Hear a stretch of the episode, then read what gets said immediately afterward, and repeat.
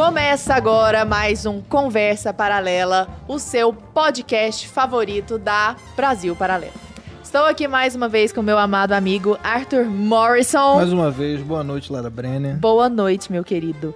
E um convidado ilustríssimo, queridíssimo, que é escritor, poeta, ensaísta, cronista, jornalista, Taxista, palestrante, fascista, aforista, É. cuidado com o ciclista, né? Semipolítico. Semi, taxidermista. semi-político. É, se vocês quiserem, eu falo sobre isso. Gente, vamos Deus. por isso? Já Há uma começa. possibilidade remota, quem sabe, talvez no futuro próximo, enfim. Olha Eita. só, já fez as próprias ap- apresentações, está aqui conosco hoje, Adriles Jorge. Seja muito bem-vindo. Eu que querido. agradeço o convite, a Brasil Paralelo sempre extraordinária, enfim, muito gentil e generosa comigo. Que maravilha. Olha, eu ia começar fazendo outra pergunta. Mas agora já mudou. Mas agora que história é essa de semi-político? Ah, eu me filiei recentemente a um partido político. Ah, não garantia ah, fundamentalmente a candidatura ou coisa do tipo. Mas eu acho que agora que eu tô no momento livre, livre significando também desempregado, já vamos É um falar sobre isso. mas com acenos, com possibilidades, com portas entreabertas, das quais nenhuma eu entrei objetivamente, eu acho que a ação de jornalista, a ação de escritor, como você desfiou uma série de coisas que eu faço aí, não sei se eu faço todas bem, eu acho que a atividade de comunicação e ação, é toda, tudo isso é, tá, tá incrustada no principal sentido da vida, né? Que é o trabalho que você faz em nome da melhoria da vida do outro, da comunidade, da sociedade. Se você é comentarista, você expande a consciência de alguém. Se você é poeta, você expande a consciência de alguém. Se você é pedreiro, você faz uma casa para garantir a morada de alguém. Enfim, todas as profissões. Eu acho que pode ser uma extensão da minha atividade de escritor, ah, ou de poeta, ou de comentarista político e social e cultural Já era um desejo antes ou entrar surgiu? talvez na atividade talvez ah, na atividade política, enfim. Você pensa que é um deputado? Ah, seria deputado. Eu não posso É. querer ser presidente, tá muito cedo, né? Não, mas a gente pensou mais humilde, pensou assim, um vereador Sou um homem ali. humilde, né? De- Vamos começar pela, É. pela base. Eu acho que a atividade parlamentar, eu parlamento muito, então, então parlo muito, então Parla acho que seria bastante. interessante. Mas essa, esse já era um desejo antigo ou ele surgiu É, agora? o que, que fez você chegar? Sempre essa- foi um aceno que me davam, que me, que, que me estendiam. E eu sempre fui um tanto quanto reticente, porque é bom também estabelecer delimitações, né? A atividade jornalística não se confundir tanto com a de político. A- o político não necessariamente ele tem que eh, fazer uma análise conjuntural, ele tem que agir de maneira mais incisiva, mais concreta, né? Não, não, não só falar, não só comentar. Então, às vezes, talvez a atividade política, de alguma forma, eu achava, né? Pode é, atrapalhar a atividade intelectual, mas eu acho que eu amadureci. Eu acho que dá para fazer as duas coisas de maneira legítima e orquestrada. Até porque a atividade jornalística e intelectual hoje é, em grande medida, cerceada em si, né? Por uma série de questões sociais, pandêmicas, culturais, ah, de um tipo de ditadura pseudo-progressista que vive no país hoje, que censura ah, palavras, que cancela pessoas. Ou Oh. seja, então acho que assim, a gente não, não tem jeito de a gente fazer uma utopia ah, em termos do que, que qual seria a atividade ideal, utópica para a gente se colocar. Eu acho que a gente pode atuar em várias frentes e ver o que, que a gente faz de melhor para a sociedade. Adriles, falando nessa ditadura do cancelamento, né, que Uhum. você abordou aí, da última vez em que você esteve aqui na Brasil Paralelo foi pro programa Contraponto. Fui o primeiro, né? É, nele você falou com o Bruno Magalhães e Sim. você lá pro final da entrevista faz uma ode. E eu achei assim, um tanto quanto irônico. Primeiro eu achei lindo quando eu assisti, falei, pô, que bacana ele falar isso. Depois eu achei irônico quando eu assisti de novo, né, quando eu revi. Porque você faz uma ode à liberdade de expressão. É. E às variadas posições. E você vê isso de maneira muito positiva, inclusive Claro. via isso positivamente dentro da Jovem Pan. E curiosamente, poucos dias depois, né, você passou aí por essa onda de cancelamento. Sim. E você é mais um, né, Adris, nesse, nessa onda de cancelamento. A gente viu recentemente o Maurício, viu recentemente O outras pessoas, o também. Monark, e agora e tantos outros, né? E chegou agora a, minha você. vez. A sua vez, a Ana Paula Henkel, É. tantas pessoas. Tem, tem gente que nunca nem saiu do cancelamento, né? Lara Nesteruk, É, o o, é Ícaro, o Ítalo. esse. Exato.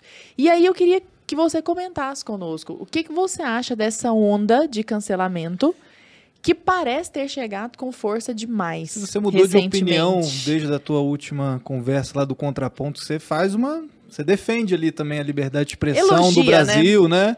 E aí logo depois acontece com você, o que, que você acha? Eu acho que a gente tem a, a ascensão de uma ditadura subliminar de um único ponto de vista. E assim, é uma palavra meio gasta, parece uma espécie de fascismo do bem. Porque é, é uma coisa genérica que quer atribuir um bem-estar social, um tipo de progressismo, um tipo de esquerda identitária, que cria valores sacrossantos, temas sensíveis que não podem ser tocados. E uma vez que esses temas são tocados, sei lá, a de dizer, por exemplo, que o país é um, um país essencialmente racista, aí eu faço um contraponto. Ah, o país é um país mais miscigenado do mundo. Portanto, pode-se dizer que o menos racista do mundo, por uma questão óbvia e objetiva. Isso não quer dizer que não exista racismo. Aí as pessoas vão lá e deturpam o que você diz. A Adriles nega o Racismo. racismo. A existência. Ou seja, eu estou te né? dando um exemplo. E como você tem essa esquerda identitária que vige não só no Brasil, mas como no mundo inteiro, essa esquerda identitária, você pode chamar de progressista, que cria ah, oprimidos e opressores, não além, muito, muito além do, do- do- do proletariado marxista, né? Que o proletariado hoje ascendeu socialmente, ascendeu economicamente, quer exatamente as benesses do capitalismo e conquistou essas benesses em grande medida. O que, que fez? A a- esse marxismo cultural reestruturou a base de oprimidos. São os negros, são as mulheres, são os gays. Não que essas populações não tenham sofrido historicamente preconceito, e sofreram, sofreram muito. Mas o problema é quando você amplia essa percepção de preconceito em todas as áreas da linguagem humana, você cerceia o debate, você cria clichês e verdades imutáveis, você ensina esses clichês e verdades imutáveis desde a escola, e aí você chega no momento em que a gente está, de cancelamento. E aí você cria, da base de um combate a um preconceito, um preconceito opressor, que são pessoas, entidades, grupos, ah, departamentos de marketing que se colocam no lugar de oprimido para oprimirem outras pessoas. Às vezes fazem isso conscientemente, com viés político, e às vezes inconscientemente. Aí pessoas são decapitadas, são perseguidas, são defenestradas, são censuradas. E esse pseudo-progressismo, ele está no judiciário, ele está na grande mídia, ele está hoje, por exemplo, nas redes sociais.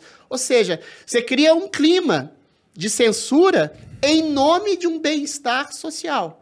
E aí, em nome desse bem-estar social, esse clima de censura neo, aí você pode dizer neofascista, no sentido de todo fascismo é uma coisa unívoca, todo, unitária, de um pensamento hegemônico e único que você não pode contestar, em que pessoas que contestam esse pensamento único são ceifadas. Aí a última delas chegou a ser eu mesmo. Que eu acho que o meu, o meu cancelamento, ele não foi o maior, não foi o último, não foi o mais agressivo, mas foi o mais patético. Mais ridículo. A partir do momento em que você sequer pre- preci- eh, se você prescinde da possibilidade de deturpar uma coisa que que uma pessoa fala, a partir do momento que um gesto de uma pessoa seja considerado uma saudação nazista, a partir do momento que você prescinde de uma análise simples, básica, de que nesse programa eu fiquei, por exemplo, meia hora atacando violentamente a, a qualquer tipo de agremiação partidária, de disseminação de propaganda nazista, em que eu critiquei incisivamente a fala do monarca, em que eu falo, inclusive, que a responsabilidade, a liberdade pressupõe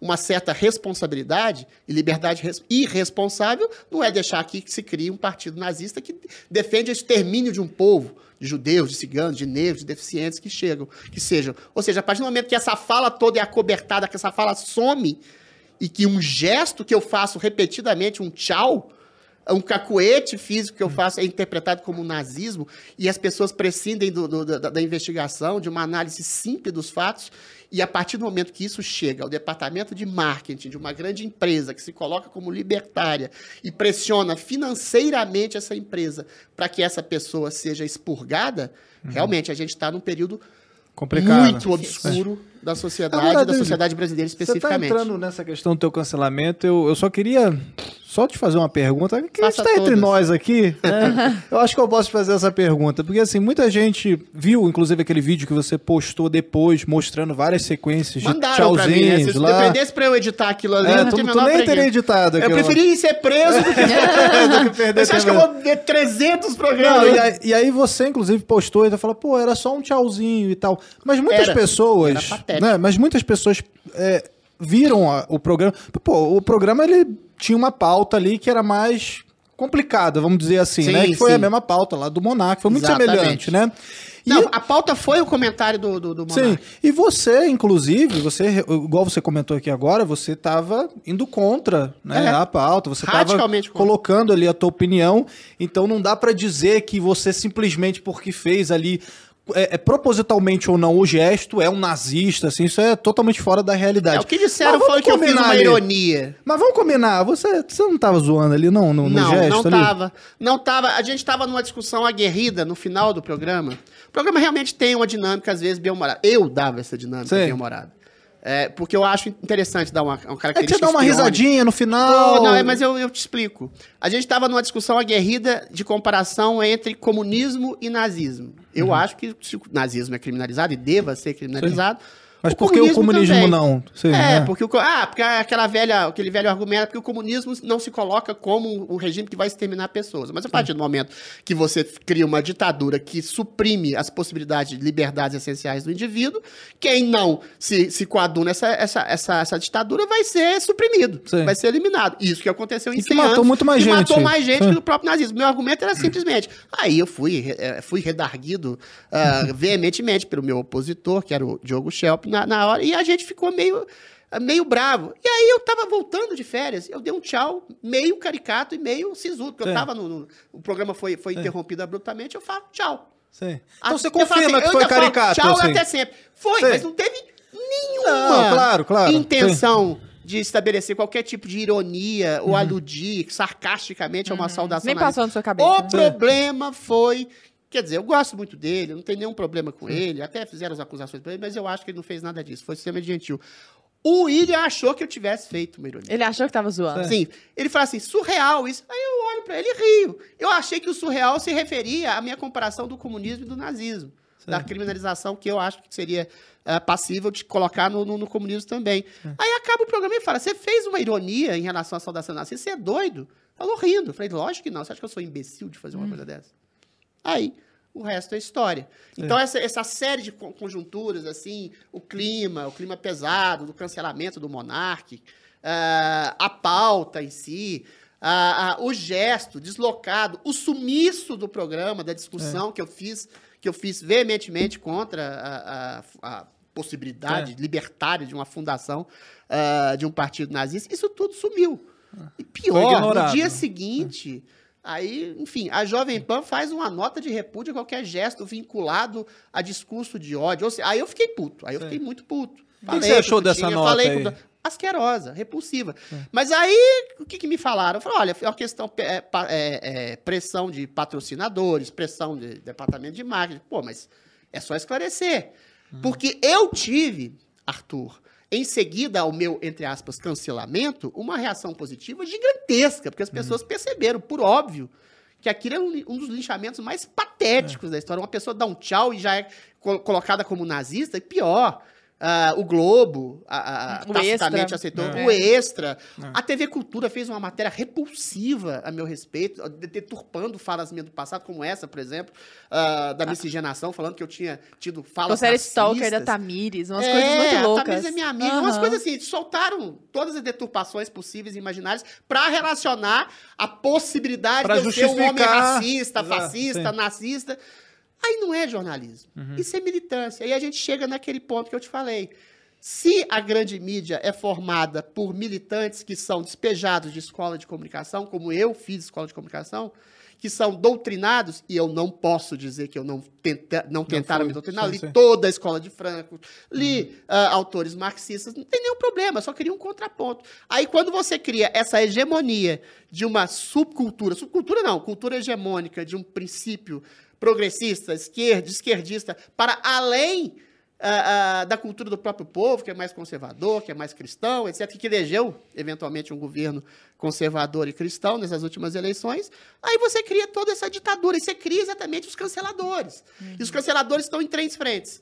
É os- são os ressentidos de internet, os chamados haters, que querem cancelar todo mundo, querem apedrejar qualquer pessoa, que acham que, de alguma forma, eles estão no lugar que lhes pertencia, ou tem raiva da pessoa que faz sucesso.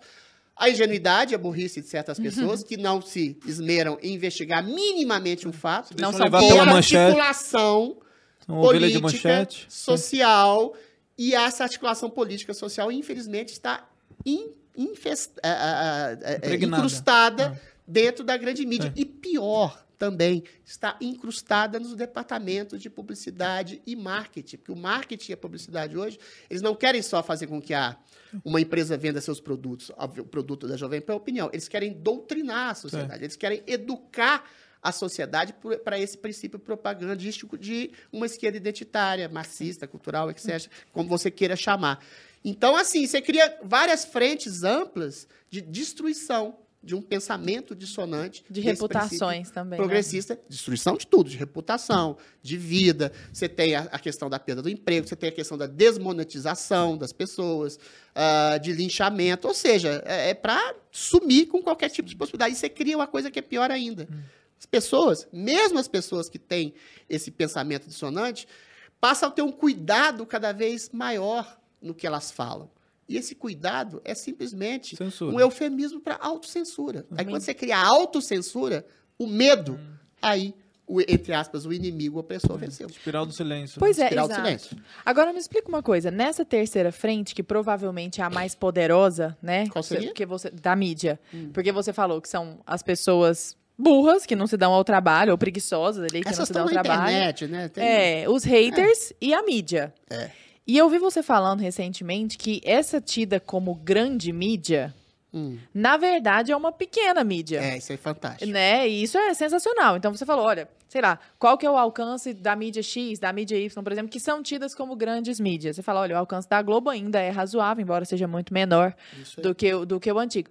Mas me explica, qu- qual que é a sua leitura a respeito disso? Como que uma mídia que, na verdade, atinge tão poucas pessoas consegue reverberar isso dessa forma? O que, que, deu errado aí? Ou que deu muito certo? Bom, primeiro, é, é uma coisa meio paradoxal. Quando você fala grande mídia, você tem que colocar, claro, a Rede Globo. Sim, sim. A Rede Globo, ela teve uma redução drástica, exatamente nessa democratização midiática, na democratização feita pelas redes sociais. Nas redes sociais, por exemplo, as pessoas falam por elas mesmas. Elas não precisam de um ventríloco intelectual, universitário, artista ou jornalista que fale por elas, coisa que aconteceu durante décadas no Brasil. Então, a, a Rede Globo, por exemplo, que tinha 90 pontos de Ibope, eu sou mais idoso que vocês, eu lembro dos anos 80 e 90, e que a Globo dominava tudo. Se você fosse um proscrito na Rede Globo, não tinha nem proscrito, porque ela não precisava de inimigo. Você estava proscrito na sociedade, porque era só ela falava. Só que a Globo, que tinha 80, 90 pontos ah, de média no Ibope, hoje tem 20. Então, houve uma redução drástica, mas 20 pontos no Ibope, eu sei o quê? 40 milhões de pessoas no Brasil. É muita gente ainda. Agora, os jornalões, a Folha de São Paulo, o Estadão, que tinham, sei lá, tiragem de um milhão de cópias, que também era já uma, uma, uma elite que Alguns lia faliram jornal, já, né? um milhão para 200 milhões, é, é uma elite. Hoje o, o Estado de São Paulo, se eu não me engano, tem uma tiragem de 100 mil. 100 mil exemplares. Ou seja, eles falam entre eles para eles. Mas esse entre eles está dentro do departamento de marketing, está dentro das associações midiáticas, está dentro da própria Jovem Pan, ou Rede TV, ou qualquer ou a Brasil Paralelo, que fazem, tentam fazer um contraponto a essa a hegemonia desse pensamento único. Então, é nesse sentido que causa o cancelamento. É de uma elite para outra elite. Para uma- elite para outra elite. Agora, o povo, ele deixa de se sentir representado. E como assim? As pessoas não leem praticamente, são 100 mil que leem o Estadão, para dar, um exemplo. Então, isso se sustenta. Se sustenta com ah, mercado, com incentivo de, de governo chinês, com incentivo publicitário, que acham que vão vender de alguma forma, e como não tem um contraponto, acabam vendendo, porque não tem competição. E aí eles tentam sufocar essa competição. Competição que eu falo exatamente de alguém que pensa diferente, que tem um posicionamento sociopolítico, econômico diferente. Ou seja, é um jogo de poder para poder. Aí o povo fica meio perdido nesse sentido. Só que com o advento das redes sociais, as pessoas começaram a ter voz. Não foi à toa que se elegeu, não vai nem entrar no mérito se é bom ou ruim, um presidente conservador sem estrutura partidária, sem estrutura de propaganda, com nenhum apoio da mídia. À ou seja, porque as redes sociais ampliaram o escopo das possibilidades e, que as- e- e- e essa pulverização da mídia, ainda que tenha uma mídia conservadora pequena, ínfima no Brasil, ou liberal pequena, ínfima no Brasil, as pessoas têm esse contato. Então elas sabem o que procurar.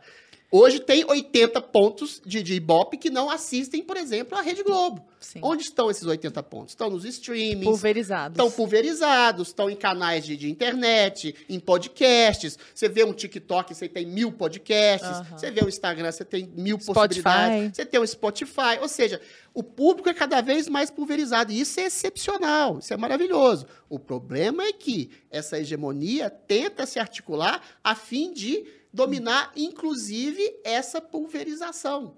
O próprio advento das do, do, do aparecimento das redes sociais, que foi uma coisa extraordinária na história da comunicação mundial, os próprios donos, os CEOs de redes sociais, o Jeffrey Dorsey, o Zuckerberg, hoje o Instagram é um instrumento, virou um instrumento de censura. Você tem que tomar cuidado com o que você fala. Certamente. Você tá enchendo. Passaporte sanitário, se você falar contra, você tem por uma mais que existam até Tem outras- uma série de coisas, assim. Por mais que Eles existam tentam até outras redes sociais ditas mais livres, É. pô, ninguém tá lá. Então, do que, que adianta você agora ir pra lá elas agora? são porque- cerceadas, elas não têm visibilidade, elas são massacradas na raiz. Sim. O Google vai lá e fala, ah, essa Aí o Telegram aqui, tá sei lá, crescendo, temos que acabar com o Tem que Telegram. acabar com o Telegram. O Sim. Telegram, não- aí arruma uma regra lá, o Telegram não Hum. tem um controle, não sei o quê, do representante do Brasil, uma questão jurídica, vai lá, o judiciário, que também é dominado por progressistas, sete ministros escolhidos pelo Lula Petis, vai lá e derruba o Telegram, no ano eleitoral, por acaso. Aí chega lá o Guerra, ah, o Guerra faz discurso de ódio, tô dizendo um exemplo assim. Aí os caras, vai o é Google livre. em conluio com o Twitter, com, com o Instagram, com o Facebook. Não, a gente é contra discurso de ódio, a gente é contra fake news, que é uma outra excrescência. Fake news, todo mundo mente desde o Império Romano, desde a pré-história. Chama Fake- mentira, Pois é, chama prazer. mentira. Agora, ainda mais em campanha política. Como é que você vai estabelecer o que é um princípio de E o verdade que e que é mentira? discurso de campanha ódio política também, é igual né? campanha de Coca-Cola. É igual você falar pra pessoa, ah, beba Coca-Cola, você vai se tornar mais sensual. Ninguém acredita. Assim como ninguém acredita no Lula quando ele- ele fala, eu fui preso injustamente. Mesmo as pessoas que votam nele sabem que eles estão mentindo.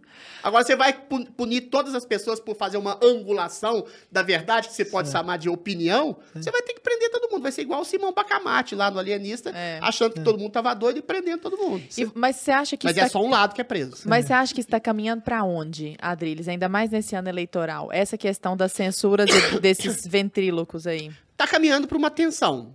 Uma tensão muito grande. Eu não sei exatamente o que, que vai acontecer, mas ao mesmo tempo que existe essa censura, existe esse cerceamento, existe essa perseguição, existe a percepção de que existe isso tudo. Tanto Agora- que o seu cancelamento te trouxe muito mais gente, né? Isso, o meu cancelamento ceifou meu emprego, meu sustento, etc. Você ganhou mas quantos seguidores, tu lembra? ah, ganhei centenas de milhares. No, no Instagram, cerca de 100 mil. Então, existe essa, essa reverberação. Quando o Maurício de Souza fez uma simples pergunta aonde isso vai dar, quando ele falava da inserção de, de personagens sexualizados, homoeróticos nas histórias em quadrinhos infantis, ele fez essa pergunta e foi cancelado e ganhou 3 milhões. Porque as pessoas, a base da sociedade, percebe que existe uma coisa canhestra de uma tentativa de impor uma cultura goela abaixo das Que é pessoas. irracional, né? Porque ele só fez uma pergunta. Ele nem falou que isso é ruim ou se é bom. Os mas é- cancelamentos hoje são Isso isso. É um tchau que, o- que, o- que o Adriles deu, é, um- é uma pergunta que o Maurício fez. São Uhum. todas questões banais, e assim. E é uma coisa inquisitorial, pelo seguinte sentido: é pior que a Inquisição. Porque Uhum. a Inquisição dava espaço pro herege, entre aspas, se defender. O que, que é? O que, que pergunta se a TV Cultura me procurou. Pergunta se o Globo me procurou. Não. Ele já tem um texto pronto de condenação. Não tem juízo, não tem processo, não tem justiça legal. É a Existe a narrativa. condenação prévia. A CONIB, que é uma associação judaica, que dizem que é vinculada à, à so- à política, não sei, tem o maior respeito pela comunidade judaica. A maioria das instituições falaram, a Adris fez um gesto que pode ser lido como associação nazista. Eu já achei um absurdo. A CONIB falou, a Adris fez um gesto nazista. Agora, imagine se eu processo a CONIB. Aí, a Adris é o antissemita, tá vendo? É, sim, sim. Aí A tem uma prova. couraça de proteção a instituições que podem ter um viés político, mas porque são representantes ou de negros, ou de mulheres, ou de gays, ou de judeus. Então você não pode mexer com ela. Agora, não falando especificamente do, do judaísmo, dos judeus, etc. Por exemplo, se alguém fala pela população negra, será que a população negra ah, concorda com ele? Um movimento Se negro, por exemplo? Se o movimento negro diz que certas expressões como criado mudo, ah, humor Denegrir. negro, denegrir são racistas que não são racistas. Eu já provei, já falei. Qualquer professor de português sabe que eles não são, tem a ver com obscuridade, com, com outras coisas. Não são racistas. Aí você acha que toda a população negra deva, vai acreditar que deva se criminalizar a linguagem, que isso é uma forma de estrutural, de, de, de- de racismo estrutural, linguístico. Ou seja, ou é um cara que se diz representante do movimento. Então tem isso, percebe? As pessoas se apropriam de pautas, se apropriam da voz popular de negros, mulheres, gays, etc., para fazer um jogo político de cancelamento daqueles que eles consideram ser seus E adversários. você comenta que assim, essa linguagem neutra, essa, essa pauta, às vezes, do racismo, da igualdade de gênero, dessas supostas fake news, eles não são um problema real, assim, do mundo, né? É, você até chama isso de uma geração histérica. Né? Você fala, pô, Sim. essa geração histérica, elas ficam utilizando sobre essas pautas e não é realmente o, o problema, né? Então qual que é o problema? Eles estão ignorando os problemas Não, do veja mundo? bem, não é, talvez eu tenha até me expressado mal. Não acho que não seja um problema. É, claro que existe racismo pontualmente no Brasil, para dar um exemplo. Ah, não é uma coisa estruturante da sociedade inteira, senão o país não seria miscigenado. Mas a é galera claro tá que existe preocupada preconceito. com linguagem neutra. É claro que pessoas existem transexuais que, que, que, que, que, que, que têm transfobia, que têm homo- homofobia. O problema é o exagero caricatural que se coloca para criminalizar toda a sociedade. Ah, existe racismo no Brasil, então ele é estrutural, está permeado em todas as relações humanas. Existe homofobia, então todas as pessoas são homofóbicas. A mesma coisa que falar, existe assassinato no Brasil, então todos são responsáveis pelo assassinato de todo mundo. Você tira a culpa individual e coletiviza, estabelece uma cultura de criminalidade, e aí você pode eliminar quem é o seu inimigo social, cultural e político. E aí, completando a sua questão, a gente, por exemplo, está vivendo uma guerra. Sim, Uma guerra concreta sim. de países que não estão nem aí para essas pautas identitárias, histéricas, exageradas e caricatas, como elas são colocadas, como Rússia e China, que querem simplesmente solapar valores essenciais, históricos da humanidade, como a democracia,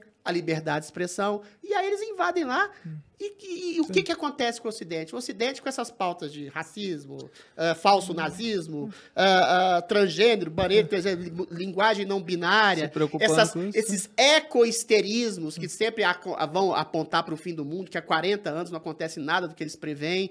Você cria uma indústria de energia limpa, aí a Rússia domina a Europa pela, pelo fornecimento de gás, e eles não estão nem aí para esse negócio, com esse papo de ecochatismo. Ou seja, eles vão dominando sim. O Ocidente que vai se tá- enfraquecendo por dentro e perdendo os próprios valores libertários, por exemplo, as pessoas que são presas nas ruas, pessoas que são tolhidas da, do É, acho que protesto no Canadá. O Ocidente longe, né? todo hoje está decadente por causa dessas pautas que fragmentam a sociedade ocidental, essas pautas caricatas que fragmentam a sociedade ocidental por dentro e deixam a sociedade ocidental, a- o Ocidente, à mercê de um inimigo real, de Sim. ditaduras que querem, estão cagando e andando para a democracia, cagando e andando para a liberdade de expressão e querem dominar o mundo. Acho que nem É tá precisa ir muito acontecendo hoje. longe, né, Adriles? A É o gente, a gente viu isso, disso. inclusive, na pandemia aqui, de Sim. igrejas sendo fechadas, comércio sendo fechado, né? Não precisa ir lá pra Rússia, pra Ucrânia agora, porque isso também tá acontecendo aqui e a galera, às vezes, não tá, tá agindo na normalidade, né? E pensando só nessas outras, nesses outros pormenores, né? Pois é, mas é isso que é assustador, ô Arthur. É, é quando você. Eu tô falando de ditaduras da Rússia e da China que querem É. dominar o mundo e impor uma agenda totalitária. Mas as ditaduras daqui, inclusive. É isso que eu ia falar. Quando o Ocidente. Eles podem dizer assim, de maneira. O Talibã, o chefe do Talibã, riu, porque o chefe do Talibã tá no Twitter. O Donald Trump não tá no Twitter. Quem que é pior para a sociedade? O Donald Trump ou o chefe do Talibã? O Donald Trump, que negou que tenha feito e não fez realmente um discurso incisivo ah, de invasão totalitária ao Capitólio. Capitólio, ou o chefe do Talibã, que massacra mulheres, não deixa mulheres estudarem, mata mulheres porque elas querem ascenderem socialmente, intelectualmente. Existe uma contradição muito grande aí. E aí, quando você vê que os valores ocidentais de democracia e liberdade, quando pessoas são cerceadas do direito de ir e vir, do direito de trabalho, direitos constitucionalmente lavrados na Constituição brasileira, por exemplo, o sujeito é livre para trabalhar, para não ter que depender exclusivamente do Estado, para empreender, para colher o fruto do seu trabalho, ou seja, um valor liberal clássico inamovível, um valor absolutamente incontestável. Quando esses valores incontestáveis são colocados em jogo por falsa segurança, por falsa segurança sanitária em relação ao isolamento social, que deixava transporte cheio, que as pessoas contaminavam as pessoas dentro de casa, e que esse isolamento social foi contestado pela própria voz da ciência, pelo Instituto John Hopkins, e as pessoas esquecem que estão Várias sendo vezes ia tolhidas voltava, né? que estão sendo tolhidas na sua liberdade mais, mais simples, liberdade de se expressar, liberdade de contestar, um tipo de vacinação que pode ter algum tipo de sintoma colateral lá na frente, não quer dizer que você seja contra a vacina, de, de contestar o isolamento social, de querer garantir os seus direitos de trabalho, não ter que depender do Estado. Quando isso tudo é contestado em nome de uma falsa segurança sanitária, você cria exatamente uma ditadura subliminar do judiciário, que tolhe os poderes do presidente. Uhum. Então, assim, a própria sociedade ocidental, a própria sociedade brasileira já cria exatamente um monstrengo de autoritarismo dentro de si. De si então, como é que eles vão querer contestar uma ditadura russa? Eles vão chegar para e falar, e a ditadura de vocês? Uhum. A gente permite que a nossa população trabalhe, vocês sequer deixam as pessoas trabalharem. Ou seja, o Ocidente uhum. enfraquecido por essas próprias pautas identitárias, malucas, sanitárias, que querem fazer um controle da população em nome de um bem-estar social que nunca chega. Mais próximo do que isso é o comunismo. Enfim. Inclusive, você postou isso aqui hoje. Diga Já não está mais no ar, mas você postou. O Ocidente vive um período de histeria com pautas histéricas e se enfraqueceu e se dividiu por dentro.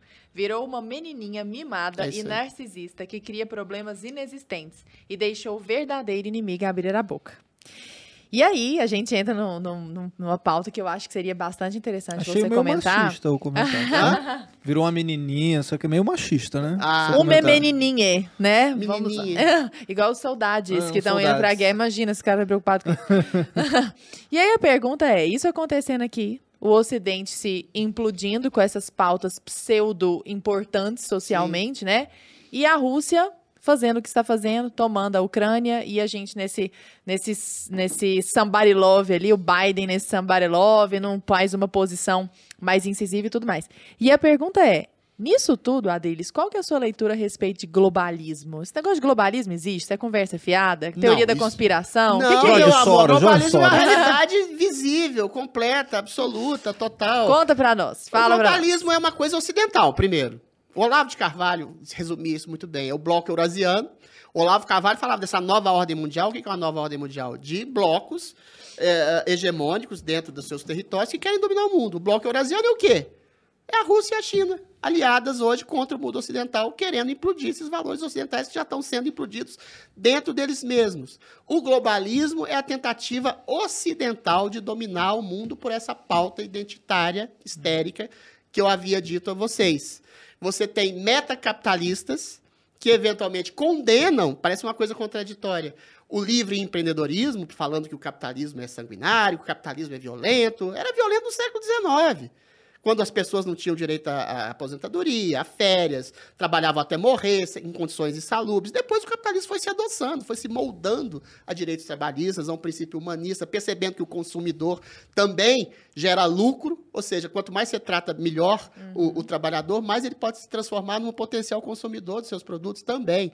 E aí, eventualmente, eles querem sufocar esses metacapitalistas, tipo George Soros, esses donos, esses CEOs de redes sociais, querem sufocar a competição para estabelecer grandes monopólios, grandes oligopólios, cada vez menos empresas competindo com as deles, eventualmente sugerem essas pautas sufocando o empreendedorismo, eventualmente criam um clima de cisão interna entre as populações dos seus respectivos países, todo mundo fica com temor, com insegurança. A pandemia veio alicerçar mais ainda esse, entre aspas, império globalista. Trazer mais histeria. O Ocidente, em nome de falsa segurança, sucumbiu a governos autoritários. Os governos autoritários, por exemplo, é um presente para eles que a pandemia tenha acontecido.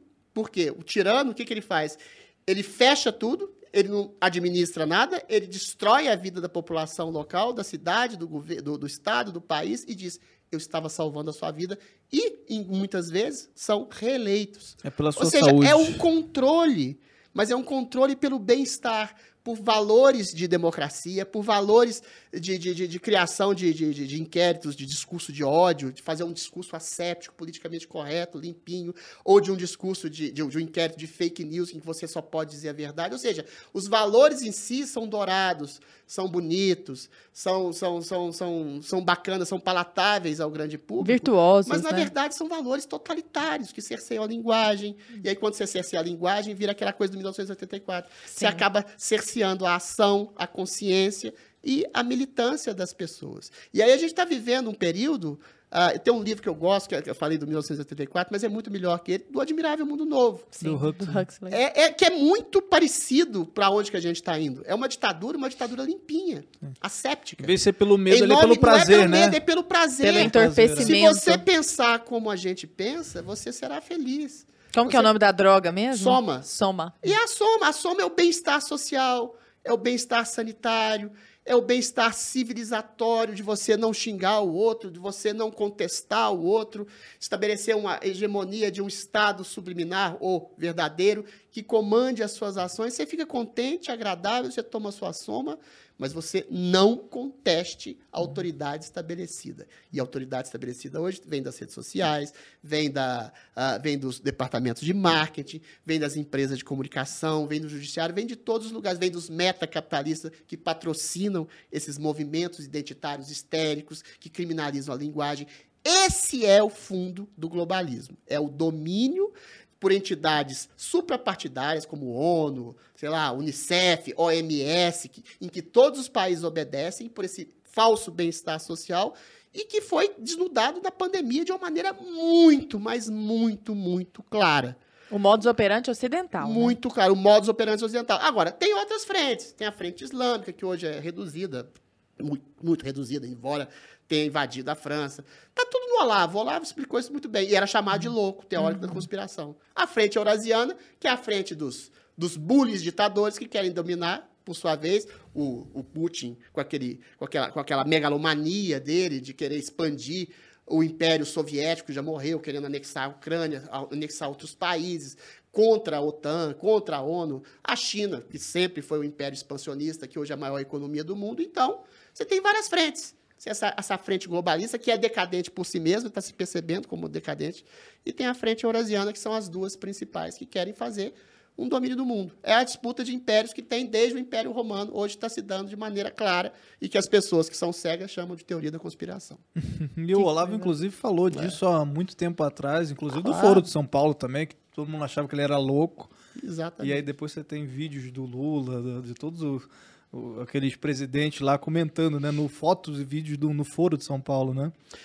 É, as pessoas acham que é tudo teoria da conspiração, né? As pessoas subestimam a vontade de poder das pessoas, né? Quando você tem uma coisa chamada ideologia, e quando essa ideologia é ligada a poder e a benesses financeiras para quem comunga dessa ideologia, você cria, enfim, teorias totalizantes do mundo, e essas teorias totalizantes do mundo, você, você pega, para não ficar só no exemplo da abstração, o Lula, eu acho que ele sabe que ele é corrupto. Eu acho que ele sabe que ele fez o maior esquema de corrupção da história da humanidade. Porque parecendo uma coisa banal, né? Lógico que tem um centro de catalisador dessa corrupção que houve no governo PT, e é ele, é o PT. Ele sabe disso. Mas, como ele é prisioneiro da própria ideologia, ele acha que fez isso pelo bem da humanidade. Eu tenho certeza que o Putin, quando ele quer anexar a Ucrânia, ele acha que está fazendo isso. Não é só para o narcisismo do poder. O narcisismo dele se traveste de humanidade, de humanismo. Eu falei, eu vou curar a pobreza. É, é eu vou dar um sistema de, de equalidade, de igualdade social novamente. Eu vou restaurar o sonho de quem? De Lenin. Sim. O sonho de Stalin. Mas o que, que acontece quando você oferece um mundo novo de humanismo, de igualdade, quando você coloca um Estado acima de todas as liberdades essenciais e civis para transformar aquela sociedade, aquele país, num paraíso na Terra? Você cria 100 milhões de mortos. Você cria perseguição. Você cria cancelamento. Você cria censura. Você cria a possibilidade perigosa do que está acontecendo hoje no Brasil, em que pessoas são canceladas, perseguidas, desmonetizadas, têm as suas falas, seus gestos deturpados. Isso sim é uma tática nazi-fascista. Eles não matam pessoas, mas eles destroem reputações. Começa assim. Eu só queria puxar um adendo rapidão, galera. que Vocês estão curtindo né, essa conversa aqui? Já, já tem muita coisa que já foi falada aqui, né? Então, vocês estão curtindo aí, deixa o seu like, comenta aí, né? Deixa nos comentários, né? Até sugestões também de próximos programas, o que, que vocês gostam de ver aqui, né? Deixa o like, compartilha Já com a galera. exato. Compartilhe com a galera, porque isso ajuda também na divulgação do nosso trabalho. Isso que a gente está tratando aqui quadrilhas, né? A gente comentou um pouco aí da guerra aí, né? Que está acontecendo da Rússia, lá China, Ucrânia e tal, é. dos globalismo e tal. A gente comenta muito, né? E também a questão da censura, né? Do, da cultura do cancelamento. A gente fez dois filmes a respeito disso, né? Um é uma, uma trilogia, né? Que é O Fim das Nações, principalmente o terceiro episódio, trata muito a respeito disso. Muito bom. Pega a Rússia, pega a China ali e mostra toda essa cisânia aí dos Estados Unidos que, sabe, tá caindo, né? Por isso que é o fim da- das nações, né? Porque mostra ali os Estados Unidos preocupado com todas essas pautas identitárias, enquanto Rússia e China crescendo ali, dominando a parte oriental ali. Então é muito interessante, principalmente esse terceiro episódio, assistam, tá de graça aí no YouTube. E o outro é o Donos da Verdade, né?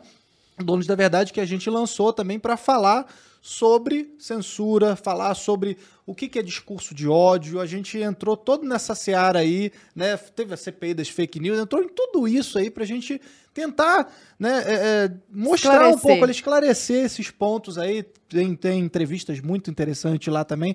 Então vocês confiram, tá tudo isso no YouTube. né? Adriles, nós temos uma população no Brasil hoje que é majoritariamente analfabeta funcional. Sim. em maior ou em menor nível, né? É, os dados recentes, os últimos dados do Instituto Paulo Montenegro falam que só 12% da população tem capacidade plena, o que não significa que sejam assim Shakespeares, sabe? Mas que tenham capacidade de ler e entender alguma coisa ali. Então nós temos 88% da população que fica muito vulnerável a essas manipulações Boa. sobre as quais você está falando tanto, né? É, há um conceito que é o de câmara de eco, que é aquela repetição. Inclusive, o Rasta fala isso no primeiro episódio do, do, do, Nossa, é do incrível. Rasta aquele News. vídeo, É né? muito bom. Pra mim é o melhor de todos. Ele nu- nunca se superou, assim. e ele fala a respeito da câmara de eco, que é como as mídias vão usando as mesmas palavras. Então, elas vão Boa. repetindo as mesmas frases. Às vezes, e a nossa democracia está em perigo. E a nossa democracia aí. está em perigo. E a nossa democracia está em perigo. E aquilo vai se reverberando. E é tão engraçado porque a pessoa sai à rua e ela está vendo uma coisa.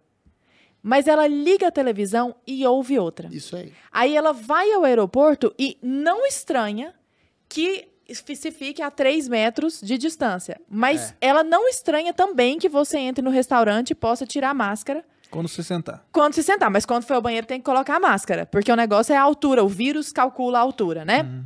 Então a gente percebe, você citou agora há pouco o 1984, um verdadeiro duplo pensar Isso aí. né? Que é aquela capacidade de coexistir com as incongru- incongruências.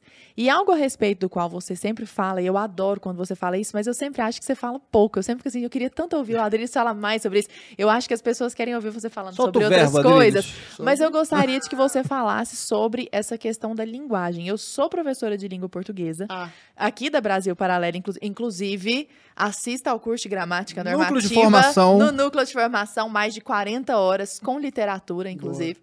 E é, essa questão da linguagem é um mecanismo que me assusta, Adriles. Porque, por exemplo, eu não aguento mais explicar para as pessoas que denegrir não é uma palavra racista. Porque é ridículo. É mais ou menos igual essa coisa do seu cancelamento. Ter que explicar que a, a grama é verde, sabe? mas não adianta, porque não vai Porque não vai, pois é. E aí eu gostaria de que você falasse um pouco a respeito dessa questão da linguagem, de como a linguagem é usada para moldar a maneira como as pessoas não apenas pensam, como agem. Né? Então, quando a gente fala que as palavras têm poder, isso é mais menos fofo do que parece e mais real. Porque elas moldam a maneira como a gente pensa e, consequentemente, como A age. sua colocação é perfeita. Eu só posso endossá-la. É 1984. O que, que você faz quando você tem exatamente querer é, um domínio da consciência das pessoas? Você proíbe termos. Sim. Quando você reduz o escopo da linguagem, você reduz o escopo da percepção da realidade. Inclusive a não verbal, né? A como não é o caso verbal. do Por exemplo, te dou um exemplo clássico. É, o, termo favela foi suprimido da linguagem. Comunidade. Pois é, favela especificava de uma maneira muito objetiva um tipo de situação, de uma moradia imprópria, precária, em morros, em encostas, ou seja, e que havia uma, uma, uma socialização ali, que se transformava numa cultura. Agora, comunidade é o quê? Comunidade é vago. Comunidade pode ser uma cidade, um país, um bairro, uma família, uma associação de duas ou mais pessoas.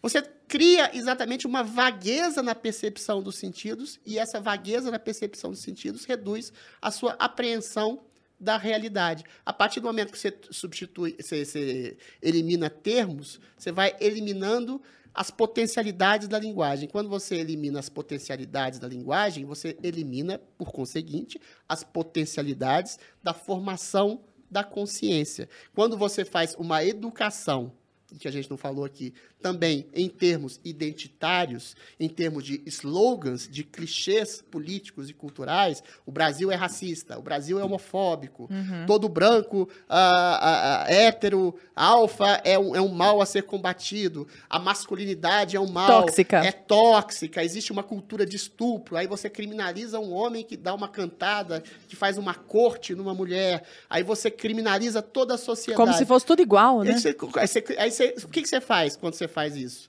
Você compara, por exemplo, nessa questão da cultura do estupro, de achar que um olhar, ou um gesto, ou um assobio, ou uma palavra que seja mais vulgar, que deva ser suprimida dos dicionários da- da- da- do flerte, da corte que você faz a uma mulher, você compara um sujeito que pega uma mulher numa padaria e a estupra a um homem que a olha com um olhar eventualmente libidinoso numa balada. É tudo fruto da mesma cultura do estupro. Perde-se a Aí você gradação. cria, você faz a criação do domínio da linguagem. Você já pega uma sociedade ah, precariamente alfabetizada, você muda o eixo da educação, em vez de colocar conteúdos, você faz um conteúdo socioafetivo. Você aprende com a criança. Que aquela coisa Paulo desperta os afetos, desperta os afetos, não a racionalidade, cria né? um instinto, um princípio revolucionário de que toda autoridade estabelecida é essencialmente má e até contraproducente. O próprio professor que diz isso, se toda autoridade estabelecida é opressora, Inclusive você. começa com ele. Uhum. Aí o que, que você cria? Você cria uma geração funcionalmente analfabeta, criada para ser, educada para ser funcionalmente analfabeta, não é só a precariedade da estrutura educacional, é um tipo de educação errado que tem que se colocar no Brasil, não só em escolas pobres, mas em escolas de alto nível, essa educação socioconstrutivista, socioafetiva, que quer criminalizar a linguagem. Você tem a mídia que repete esses slogans ad nauseum, de um tipo de injustiça que está é, incrustada na, na- na natureza humana, na própria- nos próprios princípios de linguagem. Você demonstra que não existe isso, mas não adianta. A repetição da negação da realidade é feita inexoravelmente todo dia na cabeça de todas as pessoas. E aí você cria aquilo que a gente começou a falar nessa entrevista, que é um domínio cultural. Aí eu respondendo de novo ao Arthur, por que, que é o perigo disso? Porque você cria uma lavagem cerebral na cabeça das É uma pessoas. dissonância É cognitiva. uma dissonância cognitiva eterna. em que algumas pessoas que detêm o poder vão ditar o que, que é ser feliz, o que, que é ter uma consciência cidadã, o que, que é ser, ter uma sociedade boa. E uma sociedade boa, nesse princípio politicamente correto de cerceamento e redução e censura de linguagem, é uma, uma sociedade asséptica, que não, que não pode haver arte, porque tem politicamente correto e você, você limita a linguagem, você não pode mais fazer literatura, você não pode mais fazer poesia, nem pintura, nem cinema, você reduz o escopo das possibilidades. Ou aumenta, um né? filme como Aos Silêncios Inocentes, que tinha um personagem que era uma transexual psicopata, Uhum. que queria ser mulher e escalpelava a pele das outras, hoje seria visto como uma monstruosidade. Você cria nichos de bondade, como esse Ataque dos Cães. Só para dar um exemplo do cinema que eu vi recentemente. É um personagem gay, que ele é oprimido por ser gay, e ele é psicopata, então ele tem o direito de ser psicopata e envenenar aquele que o oprimiu. Você percebe? Então você cria nichos de bondade. Os homens são maus, as mulheres são boas, os negros são, ah, ah, são bons, os brancos são ruins, os heterossexuais impõem um tipo de opressão, as mulheres são sempre oprimidas. Você destrói a possibilidade de reflexão, você destrói a capacidade da arte, você destrói, isso é interessante, a capacidade de humor, para não ficar só na abstração. Sim. Pergunta se tem um departamento de humor na Rede Globo hoje. A Rede Globo que nos deu Chico Anísio, Jô Soares, Os Trapalhões. Olhem no passado, em retrospecto, esses programas. O que, que viraram? Todos eles seriam cancelados hoje. O próprio ca- os, os cacetes, eles deram Porque seriam entrevista. ofen- extremamente ofendidos. Se você Ah. cria uma sociedade em que todo mundo se sente permanentemente ofendido pela linguagem, pelo olhar, pelo gestual, e o humor é uma percepção dessa caricatura de um sentido absoluto de vida, então ela faz troça de trejeitos físicos, de ideias, de ideais, de palavras, de maneiras. E se todo mundo se percebe caricato, isso cria até um sentido de comunhão. O humor, nesse sentido, que é subversivo e cruel às vezes, ele cria uma comunhão social. Aí você faz uma asepsia no humor.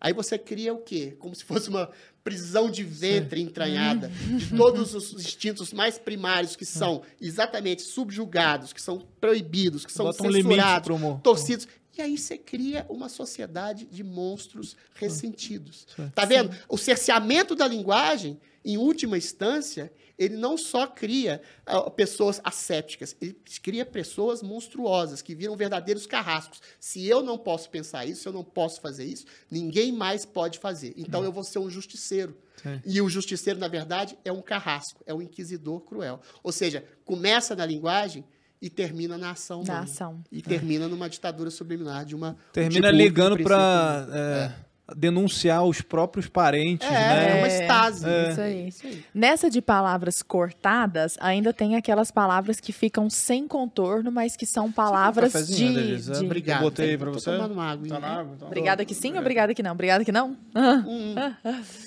É, mas a- existem aquelas palavras ainda que são palavras de ordem, mas que ninguém sabe o que significam. Mas tem que usar, porque É. elas são sagradas. Democracia, liberdade, Isso, responsabilidade. Feminismo. Responsabilidade, não. Responsa... Bom, responsabilidade só no sentido que convém ali no momento, né? É, a liberdade com responsabilidade. Eu acho isso uma coisa extremamente vaga. Quem que determina qual é a responsabilidade? É o juiz? Uhum. Se você faz uma crítica ao Alexandre de Moraes, ele te prende. Mas se você faz uma crítica ao presidente Bolsonaro, chamando de genocida, ou jogando bola com a cabeça dele, Ah, aí você não acontece nada, que quem que determina a responsabilidade? Você percebe que a liberdade de expressão ela pode sobrar. Por isso que você não pode, Ela pode ofender. a ofensa, Ela pode ofender. o né? humor negro, a- o humor de baixo calão, uma certa vulgaridade. O que você não pode é tolher a outra pessoa. Você não pode é denegrir a imagem de outra pessoa, é, é- é- é tirar o emprego de outra pessoa, você bater, agredir uma outra pessoa. Agora, a liberdade de expressão pode sobrar. O que não pode sobrar é esse instinto de segurança. Não você se suprima, porque existe uma guerra fundamental entre segurança e liberdade desde o princípio dos tempos e sempre vai haver algum tipo de liberdade, liberdade do instinto, você não pode transar com todas as mulheres que você quer, você não pode usar todas as substâncias que você quer, você não pode ser tudo o que você quer, você não pode trair as outras pessoas no seu, no seu ambiente de trabalho. Eventualmente, você tem que estabelecer um tipo de regra, regramento moral e, em última instância, uma lei para coibir seus instintos mais primários.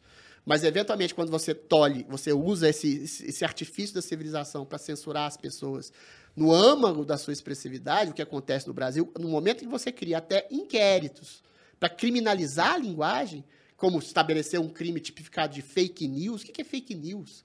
É uma opinião, uma percepção de realidade que não pode ser adequada ao do judiciário? E para prender pessoas? O que é discurso de ódio? Se eu, se eu dizer que o ministro ah, do STF ele não condiz com a dignidade do cargo, é um discurso de ódio? É um discurso de, de- de violência indignada contra alguém que não está fazendo jus ao seu cargo. E porque isso eu faço, eu falo essa, essa- essa crítica pessoal, eu estou atacando a instituição. Esse ministro é a própria instituição. Que metonímia é essa? Pois né? é, eu, o, o ministro Alexandre de Moraes, o ministro Faquinha, o ministro Gilmar, eles não são a instituição, eles representam. E aí você vira uma ameaça, né? Aí você vira uma ameaça, você faz um ataque à instituição do judiciário, porque você diz que esse ministro está corrompendo exatamente o judiciário. Então você percebe essas nuances que são eliminadas pela linguagem com essas palavras de ordem. A defesa da democracia. Que que Quando é eu faço uma crítica a um juiz do, do, do- do Supremo, eu estou sendo extremamente democrático. Quando o povo sai no 7 de setembro para dizer que quer liberdade, a própria Rede Globo diz: pessoas estão querendo golpe, estão sendo antidemocráticas. Não, essas pessoas estão sendo democráticas. Aí, quando um juiz se coloca, fala: olha, eles estão atacando a democracia porque o povo na rua, aos milhões de pessoas, estão criticando eu. Eu que sou o ministro que representa a democracia. Eu sou a representação do povo, É um mas delírio. o povo não quer. Você percebe o delírio? É o duplo pensar. A forma mais delirante, mais subversiva da própria realidade é isso. Eu, o Estado sou eu, a democracia sou eu, a liberdade sou eu. Se você me critica, eu te prendo. É assim, é surreal. É kafkiano. É o processo de Kafka que a gente está vivendo isso. Isso é uma loucura quando você comenta essas coisas. Eu tô me lembrando, só voltando um pouco no lance do humor. Eu assistia muito o Cacete Planeta, terça-feira à noite. Eu lembro que eu Sim. gostava pra caramba, assim. E eles batiam em todo mundo, assim. Ah, tem gente que não gosta do humor, assim, mas eles batiam nos políticos, aquela coisa toda. E eu sei de uma entrevista dos cacetas depois que eles falaram que, após os governos petistas, foi. Foi ficando É. cada vez mais difícil deles fazerem aquele tipo de humor. Eu me lembro de um quadro, cara. Não sei se você conhece, que eu achava do cacete, assim, era genial pra mim. Que era tipo uns. Era menos de um minuto o quadro. Era simplesmente o, o Hélio de la Penha vestido bem, assim, sabe? Com a cartola tal, de, de terno e tal. E ele chegava, assim, coisa de época. Ele chegava, prazer, chocolate. Mande meus cuidados e tal. Ele chegava a cum- cumprimentar outra pessoa, ah, prazer, tal. Mande os, os meus sentimentos lá, chocolate. Ah, eu sou chocolate, não sei o quê, seu criado, pá. E aí aparecia lá, chocolate cumprimenta. Era só o Hélio Della Penha dando bom dia, tá ligado? Tipo, eu achava do cacete, assim, eu achava muito... Hoje em dia, não daria pra fazer. Não. Não, não daria pra fazer Hoje nada. seria impossível fazer algo fazer assim. nada. E ele sabe que seria impossível, assim. Então, é, pra você ver como é, é louco, cara, é, o mundo que a gente vive, assim, né? É Eu fico só. pra- Às vezes eu fico pensando nessas coisas. É muito Viajando, doido, porque cara. é- Não, não Porque existe a gente, mais. Há anos atrás, pô, sei lá, tem o quê? 10 anos, mais ou menos. Fica mudou parecendo muito, que faz. de maneira muito Aham, drástica. parece que faz Ah. 100 anos. Ah, não, mas aí a questão é que se coloca é a seguinte: o humor brinca com estereótipos físicos desde o começo da, da, da- da Um humanidade. monte de piada com gay. Pô, o com Chaplin. Pô, Chaplin é a personificação de um homem pobre, de um vagabundo, de um homem que se virava na- na- na- nas 10 lá. Ele seria cancelado hoje, porque ele estava ofendendo a população proletária, a pobreza, o Caco Antibes, do Miguel Falabella, porque ele falava mal de pobre. Um homem que era a personificação A de uma elite, Pô, de uma bom, elite estúpida, de uma elite arrogante, preconceituosa, que na verdade era uma crítica a essa elite, é confundido, olha o nível de burrice, é, é confundido como apologia a essa elite. O humor é isso, ele traça personagens às vezes monstruosos, caricatos, para estabelecer um princípio de, ah, ah, de, de, de- crítica social ali também. Pode ser até que seja um humor ah, invasivo. Pode ser que alguém possa chamar alguém de chocolate, grafite, mas realmente existe a intenção de ofender de denegrir, de diminuir aquela pessoa pela etnia, por aquela brincadeira, como você faz uma brincadeira com um anão, com uma pessoa mais baixa, mais gorda, mais vesga, mais cabeçuda. Estabelecer um tipo de caricatura física não é necessariamente você ah, estabelecer uma opressão sistêmica àquilo, porque todo mundo tem defeito, todo mundo tem algum tipo de ah, ah, Ou uma deslize característica, ético, é deslize de, de personalidade. O humor E estabelece esse que dá exatamente isso. graça. Eu, eu A trabalho graça. aqui, eu sou carioca, todo mundo fica falando que. Ah, vai roubar a vou carteira. roubar alguma coisa. É eu isso. só roubei uma caneta. Não existe. As pessoas têm que perceber o seguinte: não existe humor do bem. O humor sempre é- é- estabelece um princípio de um certo preconceito. Um preconceito, assim, de, de uma desconfiança, estereótipo, de um né? estereótipo da pessoa, de um comportamento de uma pessoa.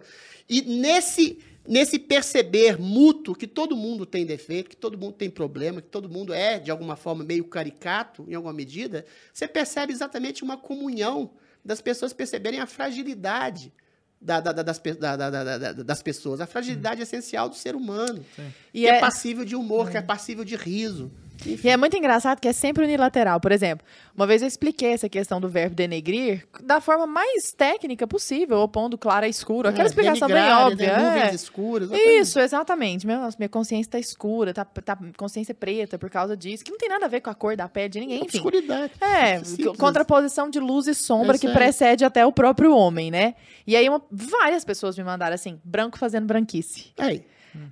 Olha que coisa Não é contra-argumento, é simplesmente a, a questão que já está na A cabeça. questão já, mas o que eu quero dizer é, imagina se eu falasse preto fazendo pretice. Você era preso. Você tá entendendo? Tava eu era preso. presa. Então, quer dizer, isso que essa pessoa fez foi um comentário. Branco fazendo branquice? Foi um comentário irônico usando uma característica. Eu vou mandar fazer alguma. Eu olhei e falei. Não, é, ridículo. É mais ou menos, é, é a mesma premissa, entende? As pessoas, Você as usa pessoas, uma. Quando você coloca na, na periferia da linguagem, na periferia da expressão, uma coisa que não é a intenção, você cria exatamente a criminalização de tudo quanto há. O sujeito que fala criado mudo, acha que, você acha que está falando de um escravo, um criado que ficava Pensando nisso. pensante. Não. Se você, você acha que o, o, Didi- o Renato Aragão, quando falava alguma piada em relação à, à cor do Mussum, estava querendo exatamente humilhá-lo, crucificá-lo, remetê-lo ao período da escravidão? Não. Era uma brincadeira. Você pode até dizer é uma brincadeira de bom ou mau gosto, você pode reavaliar esse tipo de coisa. A pessoa Mas tem você- direito de ser babaca, inclusive, né? Tem, tem o direito de ser Aham. babaca, não tem o direito de ser criminosa. Fazer uma piada o ruim. problema é quando você expande o princípio de crime ao senso de humor, à arte, a qualquer tipo de expressão linguística. A Aí todo mundo é crítica, criminoso. a mera crítica. A natureza humana é ambígua, é complexa. A gente é formado de um lado meio perverso, Uhum. meio, meio, meio tosco, meio vulgar, meio medíocre, mas também sublime. O humor é exatamente essa percepção de que o sublime pode estar dentro desse princípio ah, de, cana de, de, de canheço e perverso, de canalice, de justiça social, como fez um grande Charlie Chaplin, por exemplo.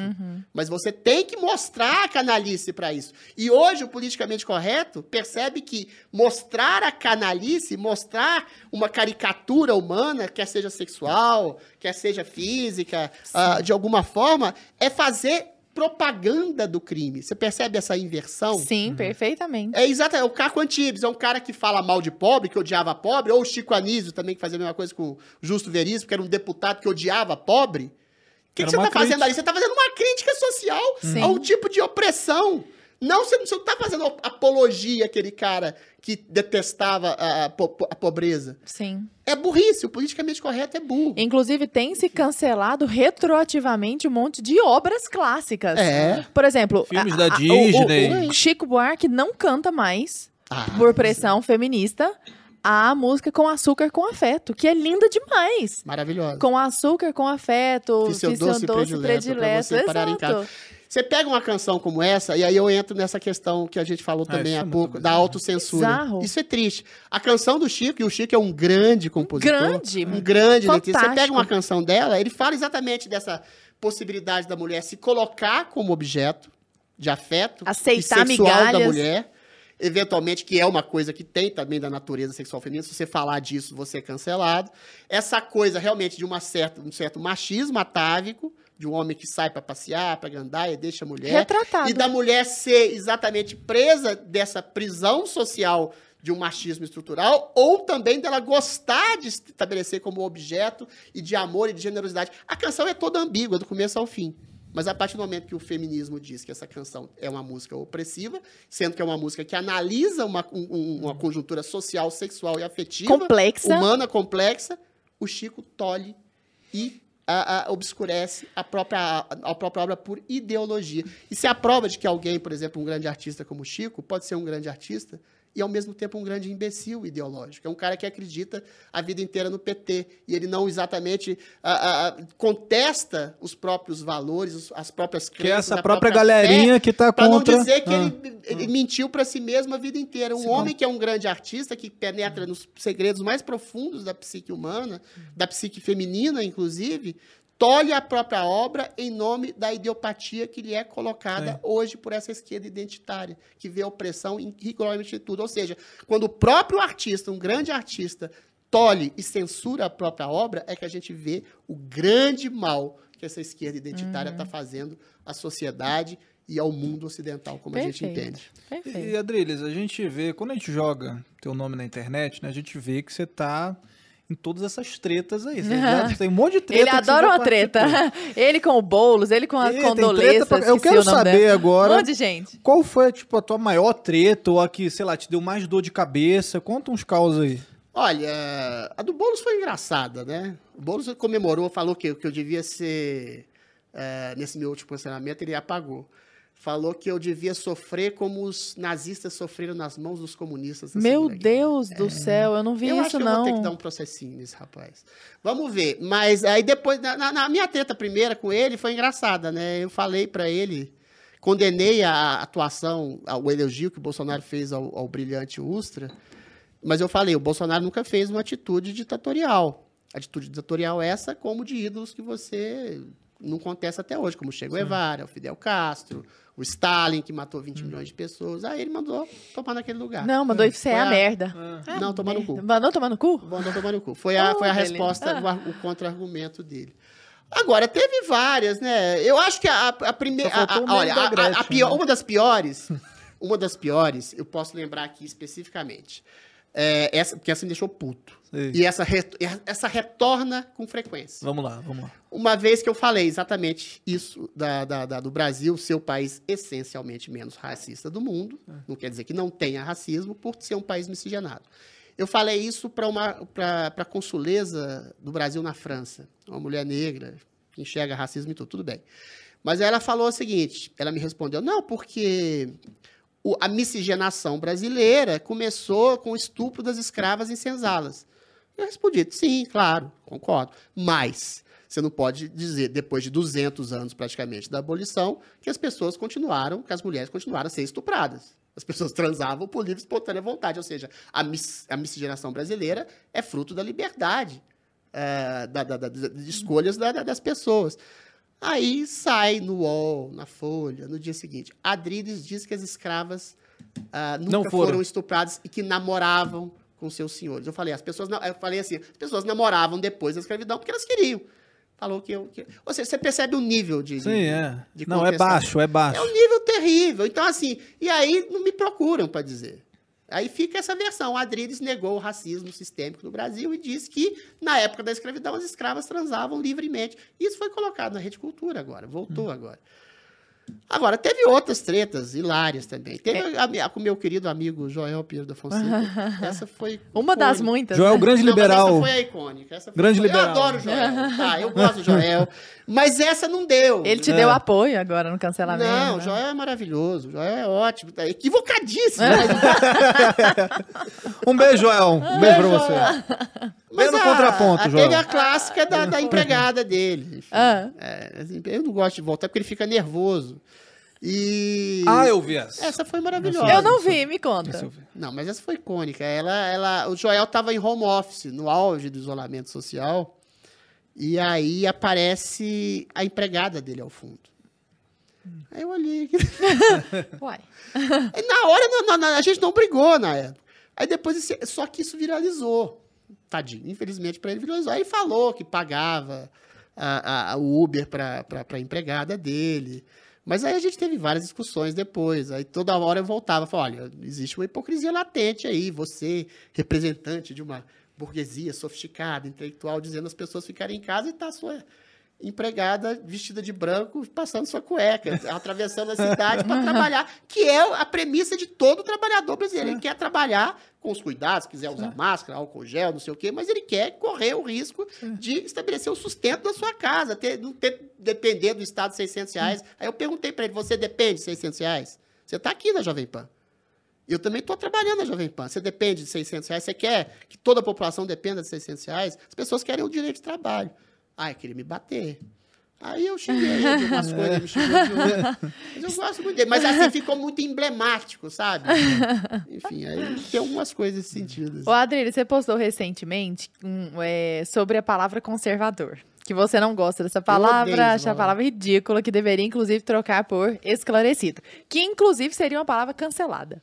Porque esclarecido, Ah, não, pelo amor de por Deus. incrível que pareça, está sendo tida claro. como uma... Porque, Putz, claro, remete grilo. a branco, que remete à pele Não, branca. Escurecido, Mas então. então, então a gente tem que, Vamos tem que dar uma de todas Jessicão. as palavras que remetem à luz e A luz e sombra, Tá bom. Exatamente. Jessicão. Acertou, Tá bom, tá bom a exatamente isso. Vamos dar uma de Jessicão escurecimento. O escurecimento. Vamos trocar, pronto. vamos trocar quiser um conservador por poema sobre escurecedor. luz, sobre treva, não pode. não pode. Não pode. Ah, eu Tudo tive uma ao tom de pele. Me deu uma luz na cabeça, não pode. Me deu um Não branco. pode. Me deu um branco. Branco é bom, Não, né? aí deu um branco é bom Deu porque um tá branco. falando mal, porque é Me uma deu coisa um preto. ruim. Aí.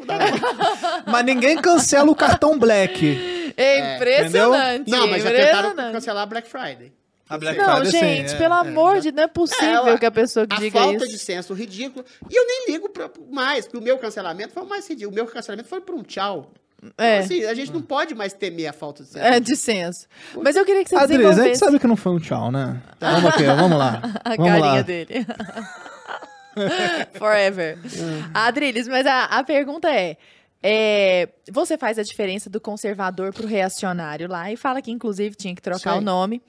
E hoje existe uma, uma. Parece que as pessoas esclareceram alguns conceitos e algumas percepções e existem pessoas se autodenominando como conservadoras. Esse grupo tem crescido, porque antigamente isso era um palavrão, era como se você falasse assim, eu sou, sei lá, Sim. um kamikaze, era falar eu sou conservador, É, né? o direitista nazi-fascista que eles querem associar Que eles querem hoje. associar, Sim. exatamente. Estão tentando. Mas você não acha que há muitos conservadores, ou pelo menos que se autodenominam conservadores, que são, na verdade, reacionários? Mas não tenha dúvida. É. O meu problema é exatamente esse. O problema é fazer essa distinção entre o que é um conservador, que é um nome que eu acho ruim, porque a- o conservador, ele parece que pressupõe você querer conservar o que é a base e a premissa da ideia, você querer conservar as conquistas da humanidade.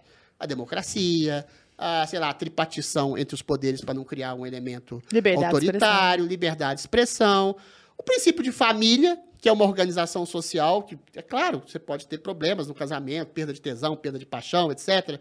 Mas para criar uma, uma família, criar um filho, estabelecer um princípio de comunhão social com pessoas que você gosta, é a melhor forma de organização social que existiu. Não se criou nenhuma melhor hoje. Ou seja, aí, mas aí você confunde esse cara que conserva que tenta conservar esses valores humanitários sem uma grande ruptura revolucionária, como houve, por exemplo, em 1917, que você criou, você, você aboliu um sistema opressor, que era o czarismo, para criar outro muito pior, que era o comunismo, Uhum. sob a premissa de estabelecer. Aí você rompe com toda a estrutura e cria uma sociedade nova, como na Revolução Francesa. Tira a aristocracia, mas põe a burguesia que, que começa a fazer, a cortar a cabeça de todo mundo e criar o mesmo sistema de terror que havia na aristocracia, ou pior também. Ou seja, é- o conservador ele é antirrevolucionário, ele quer progredir, ele quer avançar em pautas sociais, quer perceber, por exemplo, que existe racismo pontualmente, que existe ah, discriminação social, que existe, às vezes, uma- um congelamento por causa de oligopólios e monopólios de poder em algumas pessoas, mas ele não quer romper com essas estruturas que moldaram e melhoraram a, a vida das pessoas. Já se provaram. Ou né? seja, é conservar, é progredir conservando o que de bom foi conquistado, com cautela, com prudência, com esclarecimento. Só que o nome conservador remete a uma ideia que talvez o sujeito esteja, que esteja querendo conservar as injustiças. Tudo. É, no- no- na época do século XIX, conservador é quem queria manter a escravidão. Ou moralista também, né? É, moralista é um nome horroroso, pior ainda. É. No- o conservador é que, que queria manter a escravidão. Ninguém quer manter a escravidão, você percebe? Então você é confundido com o sujeito que é racista, que é reacionário. O que que é o reacionário na Gênesis também? É o sujeito que reage a qualquer avanço ou mudança social. E o conservador não faz isso. Por isso que eu acho que é melhor. O conservador é um progressista esclarecido. Sim. O todo conservador é um progressista. Ele quer o progresso, mas ele não quer a ruptura da sociedade. Ele não é igual o progressista raiz, esquerdista identitário hoje, que acha que tudo, que toda família é opressora, que a própria democracia é é uma democracia burguesa que deva ser rompida para uma ditadura do proletariado, entendeu? É contra esse tipo de progressismo insano que o conservador, que eu acho que deveria se chamar esclarecido, se insurge. O, o- o conservador seria um progressista esclarecido. Mas o que você me perguntou mesmo agora? Não, se você acha que dentre as pessoas que, que se autodenominam conservadoras, porque esse conceito começou a ser dito mais popularmente recentemente, há aqueles que efetivamente são revolucionários, que são reacionários.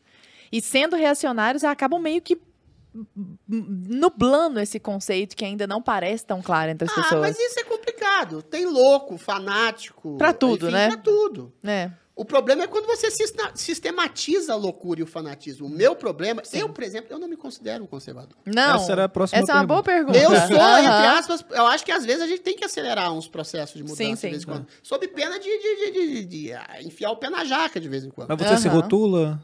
Eu, Assim? por exemplo, do ponto de vista pessoal, afetivo, sexual, não posso dizer que eu seja um conservador. Sim. Eu não Uhum. me casei, não tive filhos. Sim. E eu não posso dizer também que eu acredite piamente no casamento como a salvaguarda do- de uma comunhão espiritual entre homem e mulher. Acho bonito isso como utopia. Uhum. Mas eu acho também tranquilamente uma pessoa que tenha vários relacionamentos, que queira namorar a vida inteira, ou que não queira ter filhos. Eu acho que é tudo legal. Uma mulher que prescinda da família, eu acho que ela pode ter um vazio existencial. Sim, Mas você pode ter um vazio existencial também com uma família. sim. Sim, Você percebe? Eu não acredito em modelos prontos. Aí quando eu falo isso, as pessoas se assustam. sim, sim. Eu não sou um liberal clássico, eu fiz uso da Lei Rouanet, Aham. tá? Porque eventualmente eu quis, exatamente. É a- o pr- princípio da Lei Rouanet é você colocar um produto artístico, cultural para as pessoas que elas eventualmente não têm acesso. É a minha visão utópica. O que, que eu fiz? Eu fiz um projeto que unia, que falava, é um uma palestra de, de sarau de poesia, em que eu, eu, eu coadunava poemas clássicos de grandes autores com grandes temas da humanidade, morte, religião, família, etc., política. Então eu fiz uso de dinheiro estatal de uma maneira não liberal para levar a cultura ao povo, essa cultura que eles não tinham. Não fiz igual a Cláudia Leite, que pega dinheiro da Rouanet para um show que ela se paga, para um, pra- pra- pra um tipo de arte ou entretenimento que as pessoas já têm acesso. Isso, para mim, é um, um instrumento antiliberal. Um desvio. Eu acredito no Estado como fomentador de cultura também. Não só, mas também. Assim como eu contesto o valor absoluto do casamento como instrumento de felicidade total. Não, a pessoa pode estar casada, pode ter uma família, sim. Eu acho que é a melhor comunhão espiritual desse de princípio religioso também. Mas a pessoa pode estabelecer uma vida em que ela namore, em que ela não tenha exatamente a vontade de ter filhos, que ela estabeleça o sentido da sua vida, e o sentido da vida é o trabalho que você faz pelo outro, tanto do afeto familiar até o trabalho de um poema que você faz ou um tijolo que você coloca numa casa como pedreiro. Então, eu acho que eu acredito nessas liberdades. Então, eu não sou um conservador raiz. Mas voltando à sua pergunta. Então, é claro que existem conservadores que são reacionários que querem estabelecer e criar um princípio único de percepção de vida. Sou contra eles. O que, que é a minha birra com o progressismo? Porque o conservador hoje, entre aspas, ele é a contracultura. Hum, ele é a resistência. Ele é a resistência. Sim, sim. Esse que cria a defesa de valores universais. É o mainstream. Esse é exatamente a contracultura. O mainstream é o progressismo. Aham. Esses são os caretas. Sim. Esses que querem doutrinar a linguagem das pessoas. Esses que querem dizer que toda família é opressora. Esse é o. o, o- o- Cagador de regra. O progressista meio fascistoide é o, humorista que fala: eu nunca vou falar contra gordo, nunca vou falar contra mulheres, nunca vou falar com ninguém, mas contra cristão eu posso falar. Aham, é que porta você dos pode- fundos, é. Porta dos fundos. Por que, que você pode criticar ah, ah, você pode criticar um e não pode criticar outro? Ah, porque o cristianismo é opressor. Aí você contesta. Tá, mas é opressor? A base sedimentar da tolerância, da misericórdia, da compaixão e o humor é feito de, compa de, de- de tolerância à diferença, estabelecer esse tipo de, diferença, tá na base do cristianismo. Você tá cuspindo o prato que você comeu. Mas aí ele não tem essa articulação, porque colocou, colocou-se na cabeça dele que injustiças pontuais cometidas por gente que falou em nome do cristianismo é equ- equivalente ao próprio cristianismo em si. Então ele tem que colocar Jesus Cristo numa suruba, Jesus Cristo gay, zombar de Cristo. Isso eu não acho, não, não- não acho isso pecaminoso, eu acho isso bobo. Eu acho isso tolo. Só que é uma tolice, é uma tolice que, que, que, que traduz um autoritarismo. Então, nesse sentido, é minha birra. Eu nem me considero um sujeito de direita, mas eu sou hoje, no Brasil e no mundo, um sujeito anti-esquerda identitária. Porque a esquerda identitária, que se chama progressista no Brasil e globalista no mundo, ela está minando as bases do Ocidente e ela está sufocando a liberdade de expressão. Então, o neofascismo, para recuperar essa linguagem tão usada, que existe no mundo, o neofascismo se escora hoje nesse progressismo identitário que quer estabelecer pessoas boas de um lado, pessoas más de outro, que quer sufocar a liberdade de expressão, que quer cancelar, que quer desmonetizar, quer perseguir, e, em última instância, que tem feito o Brasil também, quer prender pessoas. Então é contra isso que eu me insurjo. Agora, eu sou conservador? Não sei. Eu sou igual o Santo Agostinho. Aham. Santo Agostinho, quando o Santo Agostinho era um homem muito sensual. Devasso. Devasso. Aham. Então ele tinha uma coisa aqui, que era de um senso de humor maravilhoso, e falava: Deus, dai-me a castidade. Mas, não, agora. hoje. é Eu sou igual, eu acho que o conservador, nesse espírito do David Hume, é um cético em relação aos próprios, aos próprios ideais humanos. E esse, ceticismo é bom, porque ele ajuda a esclarecer, a pensar sobre si mesmo, sobre se as suas utopias não vão Uhum. poder fazer mais mal do que bem às pessoas. E o progressista não. O progressista quer fazer uma ruptura social, acha que vai mudar o mundo e dá no que deu. Revolução Teólogo. comunista, Revolução cubana, diz- é isso aí. Esses que se dizem contra o sistema são o próprio sistema, né? É exato, é essa esse é o paradoxo extraordinário que existe. O sistema é o progressismo. O sistema é a esquerda identitária. Está na educação, está no judiciário, está na mídia, está na arte, está na política, está em todos Na os lugares. arquitetura. Na arquitetura, está em tudo. Tá em tudo. No Eles cinema, são o né? sistema. É a mesma coisa que o PT,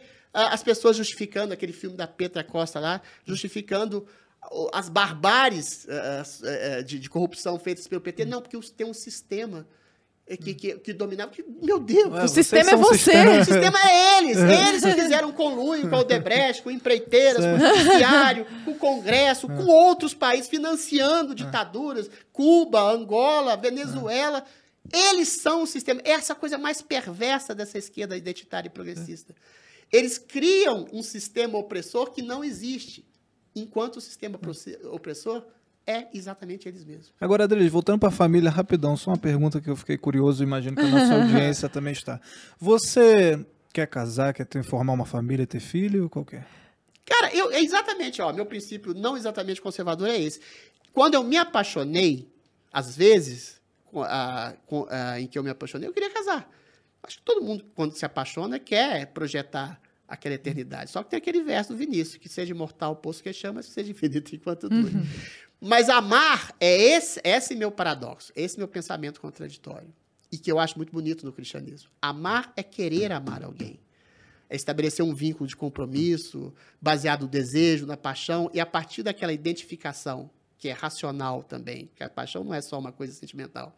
Se você amadurece o desejo, você cria uma empatia por aquela pessoa com a, com a qual você se apaixonou. Tem a pulsão de morte, mas aí cada, cada um com a sua loucura. Você pode lapidar sim amadurecer seu desejo. Eu já fiz isso no meu, inclusive. E aí, quando você se apaixona, você quer casar com aquela pessoa. Agora, pode acontecer, você tem que perceber que vai ter mudanças no casamento. Sim. A sexualidade tende a arrefecer, a paixão tende a arrefecer, você tende a virar amigo dessa pessoa.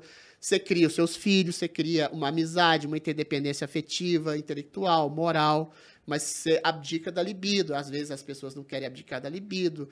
E se até os anos 50, 60 todo mundo era obrigado, socialmente, praticamente, entre aspas, a se casar, hoje a gente tem a liberdade de fazer o que ela quiser, com quem quiser, quando quiser, desde que haja como um acordo, claro. Só que essa liberdade absoluta gera exatamente um problema paradoxal, que você cria ao primeiro obstáculo de falha de comunicação com a pessoa que você está, você tende a querer cair fora. Ah, eu vou para outra, por que, que eu vou ficar aqui? Só que você sempre vai ter uma falha de comunicação.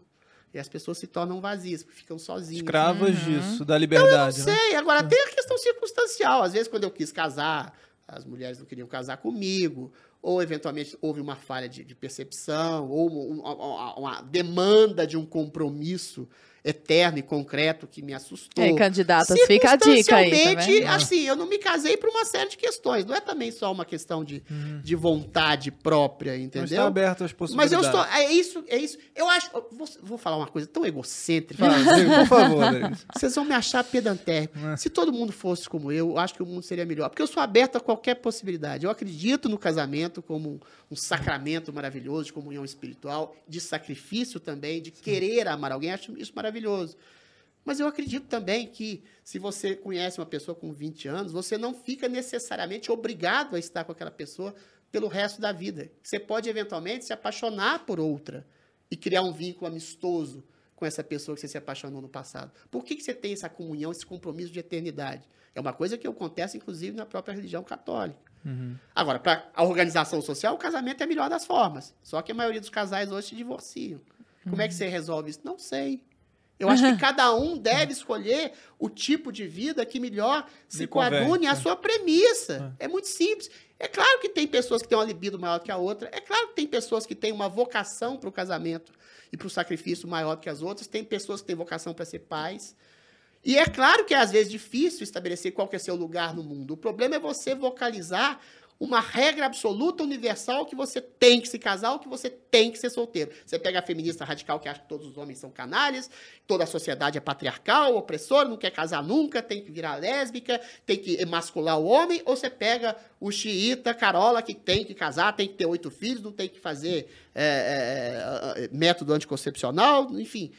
Eu acho que cada um tem que se adequar ao melhor estilo que lhe convém. Se isso é bom para a sociedade como um todo, eu acho que pode ser. Eu acho que pode ser. Eu acho que pode ter uma sociedade em que admita um certo grau de promiscuidade, como existe no Admirável Mundo Novo, inclusive. É a única parte que eu achei interessante. eu confesso. Gente, Então é tão que ruim. não seja tão ruim. Eu tava lendo o livro. O livro é horrível, ai, né? Porque ele é uma distopia da felicidade. Não Sim. tem arte, não tem religião. Sim. Aham, achei Ah, conveniente. Ah, isso, ele estimula a pedofilia, porque a sexualidade das crianças tem que ser estimulada no livro, né? É. Você tem o consumo de drogas que aliena as pessoas, as pessoas ficam anódinas, assépticas, ridículas, doutrinadas.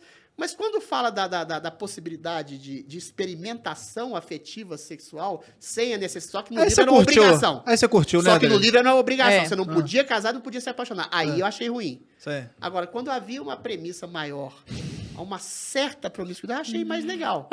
É o que, Conveniente, mas é o que existe hoje. Mas você percebe que é o que existe hoje? Só que é velado. Existe uma, uma liberdade ampla dos seus afetos e tal.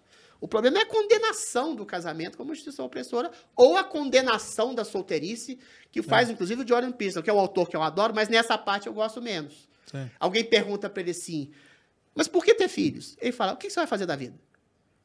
Você pode fazer mil coisas. Você pode estabelecer, se, se vincular a um trabalho, um trabalho poético, um trabalho jornalístico. Você pode se vincular também ao trabalho de construção de elos afetivos ao seu redor, que vão desde amizade a namoros. Mas não necessariamente você precisa casar e ter filho, porque você tem que criar. Eu acho maravilhoso ter filho. Você criar ah, e educar e Uma moldar descendência, uma criatura e essa criatura te moldar também nesse processo educativo é maravilhoso, mas não é o único que dá sustentação à vida. E o Jordan Peterson fala, a pessoa que no caso tem filhos é um longo vale de sombras. O casamento também pode ser. Não existe regra moral no que diz respeito a afeto, paixão e sexualidade. Não é culpa de ninguém se você se apaixona por alguém, e não é culpa de ninguém se alguém por quem você se apaixona não se apaixona por você, e não é culpa de ninguém se eventualmente uma pessoa deixa de te amar ou se você deixa de amar uma pessoa.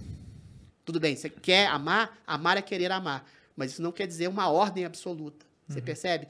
Então, a questão da sexualidade, da afetividade, é a mais complexa no plano ético porque não é culpa de ninguém que as pessoas se gostem ou deixem de se gostar, se casem ou deixem de se casar, ou se separem, ou queiram estar solteiras, ou queiram eventualmente estabelecer um princípio de promiscuidade eterna, de ficar galinhando eternamente.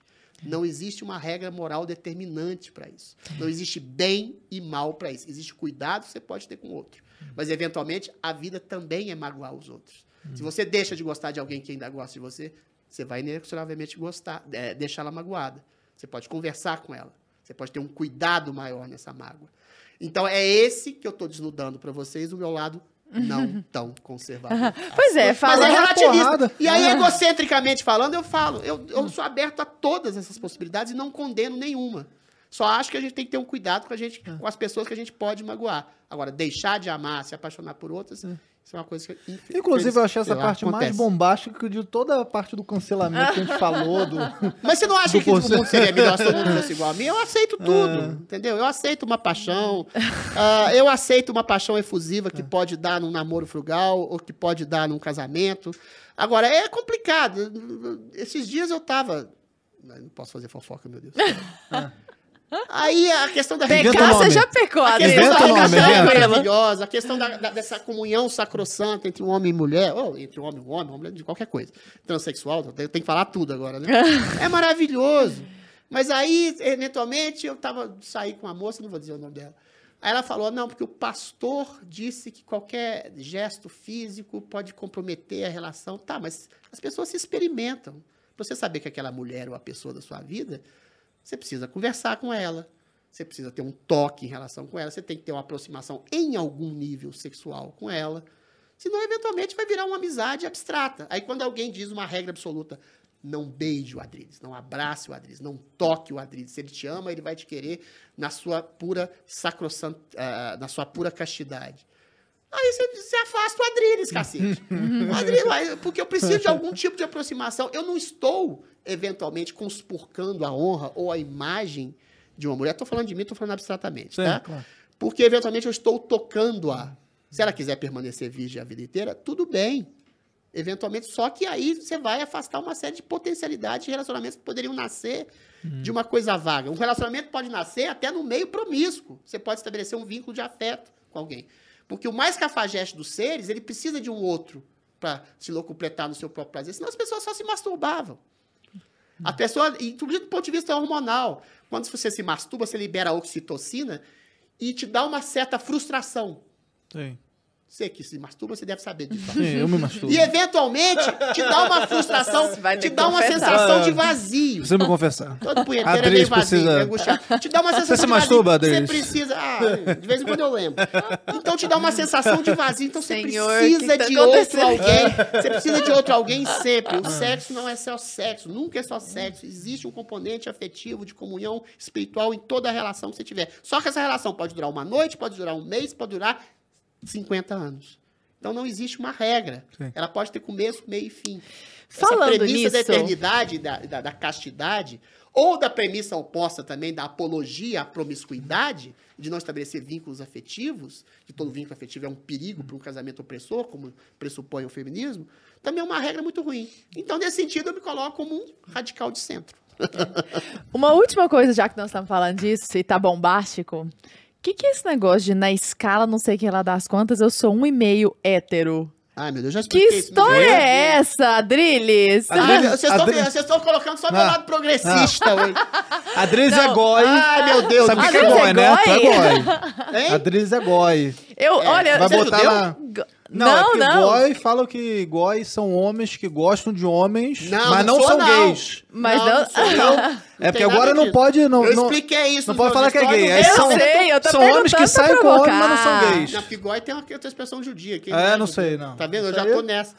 É... Mas tu é goi. Adriles? Não, não sou, não. Sai com... Sai com essa goizice. Mas tu é, é homofóbico, então? Se eu sou um e-mail, não posso ser. A questão que se coloca é a seguinte. Porra, só- vocês só estão desnudando meu lado progressista. Não, Vai lá, mentira, o manda lado um conservador já se, já se que é o provou Albert já. Kinsey. Sim. Tem muita gente que diz que ele era meio tarado, que fazia pesquisas em, em, em presídios, só com gente pervertida. Mas isso é outra coisa. Não é esse fez aquele, aquele Não estudo com as crianças? Não, mas ele tem uma. É, ele fazia pesquisa, entrevistava pedófilo, enfim. Ele tinha um método científico meio contestado. Contestado. Mas isso é outra história. Eu, agora, eu, eu, eu acho que esse é um princípio progressista, inclusive um princípio progressista contraditório. Depois, se quiser, eu, eu posso até falar sobre ele. Que é a questão da fluidez sexual. Uhum. O que ele diz é que os conceitos, as categorizações homossexual, bissexual e heterossexual, elas são arbitrárias. E elas não contemplam toda a complexidade da sexualidade humana. Então, a grosso, mo- grosso modo, ele dá uma categori- categorização de fluidez que vai de 0 a 6. 0 é o completamente heterossexual, que é menos de 10% da população. Tá? O 1. E eu tô nesse aí, hein? Não, não tá, não. Tô, né? Tu sabe que sim. tá. Tu sabe que sim. Ah, enfim, não não Isso sei. pra homens e mulheres. Homens e mulheres. O 1, que seria o predominantemente eh, heterossexual, com alguma possibilidade latente de atração homossexual. É o menino que fez troca-troca na infância, mas casou. Já imaginei tudo que passou É, na cabeça. O 2, que é a pessoa que é predominantemente heterossexual, mas percebe uma atração homossexual. Que é clara na vida dela, mas eventualmente ela gosta mais ou de mulheres ou de homens do sexo oposto. O 3, o bissexual, o 4 ou 6 até o homossexual em escala inversa. É, eu acho, só falo, falo uma teoria brevemente assim, quando as mulheres falam, falavam, né, ainda falam ainda, que existe uma um preconceito em relação à bissexualidade masculina muito forte. A, a do homem em relação à mulher, não. Uhum. E eu vejo em mim mesmo. Eu nunca teria nenhum problema com uma mulher minha que ficasse com outra. Nenhum. Ao contrário, eu tenho menos ciúme. As razões disso, não sei explicar. Tenho menos ciúme de outra mulher do que com outro homem. E eu acho que tem muito, não exatamente gay enrustido. É um cara que prefere ficar com a mulher e que tem alguma atração por homossexual, que ele pode, Sim. para outro homem, que ele pode ou não resolver. Em relação às mulheres, culturalmente, nunca houve problema em relação a isso, pelo menos na maioria dos heterossexuais homens que eu conheço e que são catalogados. Por que, que eu digo que eu sou Um e-mail. um e-mail? Ela sai ou bota calcinha, é isso? Não, aí é meu lado progressista. Eu sempre, talvez seja fetiche de nanico baixinho. ah, claro que é- é, o escopo da minha afetividade e sexualidade é grande, não é só isso que me atrai. Mas eu sempre tive um certo fetiche por mulheres maiores que eu, opulentas, curvilíneas. tipo uma Pablo Vittar. Não, cara, não. Nem Tá, tão. não é transexual. Aí é o meu ponto. Algumas transexuais Sim. algumas transexuais, ainda mais hoje, me deixam muito confuso. Ah, hoje não, mas hoje eu também fico confuso, pô. Mas é isso, Eu você olho é igual ela- eu. Não. Você é igual Negativo, eu. É negativo. Hã? Negativo, Adri. Fica, você acabou de falar que você fica confuso, seu contraditório. Ah, mas tu olha, tu, tu, tu, Algumas às vezes acha que é são maravilhosas. O que eu gosto, Isso o que eu é. não gosto, eu não gosto da forma masculina. Sinto repulso. Sim, sim. Se vier você querendo me beijar aqui, eu te dou. Não é homofobia, eu saio Não, não, correndo. não vai acontecer, fique tranquilo. Não faça isso. Não é homofobia, eu não gosto, pô. Entendeu? No Big Brother, às vezes aparece um cara beijando o outro, o cara deixa, né? Eu sou vou parecer homofóbico. Não quero. Agora, eu gosto da forma feminina. E algumas transexuais têm uma forma feminina perfeita. Sim. Tem alguns detalhes anatômicos que me deixam. Por acaso, né? é, não vou entrar Os em detalhes. detalhes. Alguns detalhes me deixam receoso. Uhum. Mas eu não vou dizer que eu nunca me senti uma certa atração ali. Como você, Arthur. Como você. Como você, Arthur. Você falou Tá que você explicado, confunde. Sabe tá que isso Tá vai ser explicado. cortado. Algumas transexuais me deixam confuso. Ah. É Entendi. meu lado mais progressista. Não sei. Você progressista não. Eu acho que a maioria dos homens. Se você vê uma transexual lindíssima, que parece que é uma mulher. A Antiga- T. a, a própria Pode ser Roberta Close também. Lembra da Leia T, linda, maravilhosa. Não, tem muitas, tem muitas. É.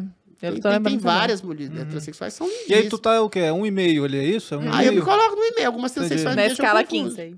Entendi. Tá bom. Agora, e, e outra coisa, eu acho que se eu fosse gay, eu acho que eu seria muito mais feliz. Que mulher dá um trabalho.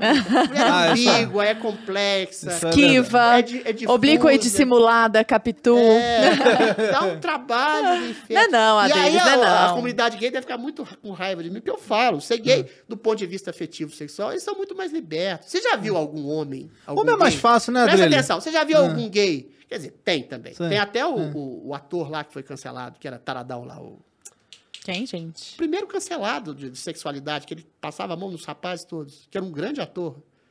Ah, É, o, o o, o, o que fez o House of Cards? É, Kev- isso. Kevin ah, Spacey. o Kevin Kevin Spacey. Spacey. Ah, é, sim, Tirando sim. esse caso, é muito raro você ver um cara falar, aquele homem me olhou com um olhar de objetificação. Sim.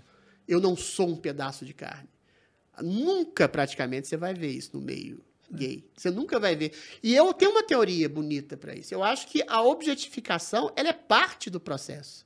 O homem tem realmente te- 10 vezes mais testosterona, tem um desejo, uma libido maior nesse sentido. É cientificamente comprovado. Facilita o processo. né? Isso não quer dizer que ele seja um fauno promíscuo, que ele não vai se apaixonar, não vai querer namorar, que ele não tem um sentido de afeto, de comunhão. Isso é óbvio que ele tem também, só que ele é mais tarado mesmo. Falar linguagem mais clara. A gente é meio, meio mais tarado. Então, essa objetificação, quer seja de homem para mulher, ou de mulher para homem, ou de homem para homem, ela sempre vai existir como um meio para que você transcenda a objetificação, passe para a paixão, para o afeto, para a identificação, e da identificação, por conseguinte, talvez para o amor. Agora, quando você cria essa condenação da objetificação, isso é uma coisa feita muito por algumas religiões, a objetificação não pode. Você não vai ter tesão em ninguém, porque aí você pode ser amigo. É o amor que eu sinto pela minha mãe não é o amor que eu sinto por uma mulher que eu tenho desejo. E no meio é, homossexual, isso é uma coisa tranquila. Ah, Não existe essa condenação da objetificação. Já no meio heterossexual, se um cara canta a mulher, Sim. se um cara se aproxima da mulher, se convida duas vezes pra jantar, ó, tá me objetificando, você é stalker, você é tarado, não sei o que, não sei o que. Não, peraí, tá, calma, também não é assim não, gente. Depende de onde você tá procurando, Adriles. O Acho que você tá procurando num, num povo, um povo que tá meio melindroso Não, aí. mas eu, eu já. Eu tenho um problema sério. Eu deixei de ter, graças a Deus. Eu já flertei com muito esquerdista na vida. Por uma razão muito simples. Os É muito engraçado, tá vendo? É, eu fiz PUC. Sim, Eu fui comunicação. criado em Belo Horizonte. A maioria dos meus amigos, quer dizer, alguns hoje não se consideram mais meus amigos, são de esquerda Uhum. em Belo Horizonte. Você percebe? Eu, eu fui criado nesse meio. Eu fui criado num meio, entre aspas, progressista. Ah, mas quem não também? Isso é muito É. curioso. E assim, e isso é muito, é até meio triste, na- meio triste e meio sintomático do que a gente está vivendo. Eu lembro quando eu estava na PUC, por exemplo, eu era o único que não era de esquerda. Único. Só eu. Porque eu já tinha lido autores liberais, eu li o Paulo França, eu adorava tal. Eu Paulo França é incrível. E os meus professores me adoravam. O professor de antropologia, que era um doido, que comparava castração de mulher com depilação da mulher no Ocidente. Me adorava. Falava, ah, eu etnocêntrico, o que eu mais gosto é o Adrilles. Mas talvez não houvesse, não houvesse a premissa de ascensão de poder de um conservadorismo, de uma direita, como é encampada pelo Bolsonaro. Achava você E engraçadinho. você, o mais engraçado é que vocês estão vendo que eu não sou um conservador raiz. Não, Não sou. não mesmo. Mas assim, as pessoas Mas me pra essa galera, É, tu é um Porque eventualmente fascista. eu digo, sei lá, que o Bolsonaro não é nazista nem genocida, eu sou É. bolsonarista. Mais ou menos igual o Negão, que veio E é aqui também. e Ele é ele. Que eu dou um tchau, que eu, que, eu, que, eu, que eu comparo o comunismo com o nazismo, aí eu sou nazista. Eu dou um tchau, eu sou nazi-fascista porque eu sou associado ao Bolsonaro, porque eu falo que o Você Bolsonaro é o não que assassino. convém. Eu sou exatamente aquilo que ele encaixota. Quando você Sim. tem a premissa de um poder efetivo dentro do meio progressista, eles ficam assustados e começam a rotular. O Olavo de Carvalho, mais uma vez citando ele, uma das últimas coisas que ele falou, você falou exatamente da perseguição de humoristas, de jornalistas na época da Dilma, mas essa perseguição é muito maior hoje. Porque existe um poder efetivado na mão de um governo que se coloca como conservador.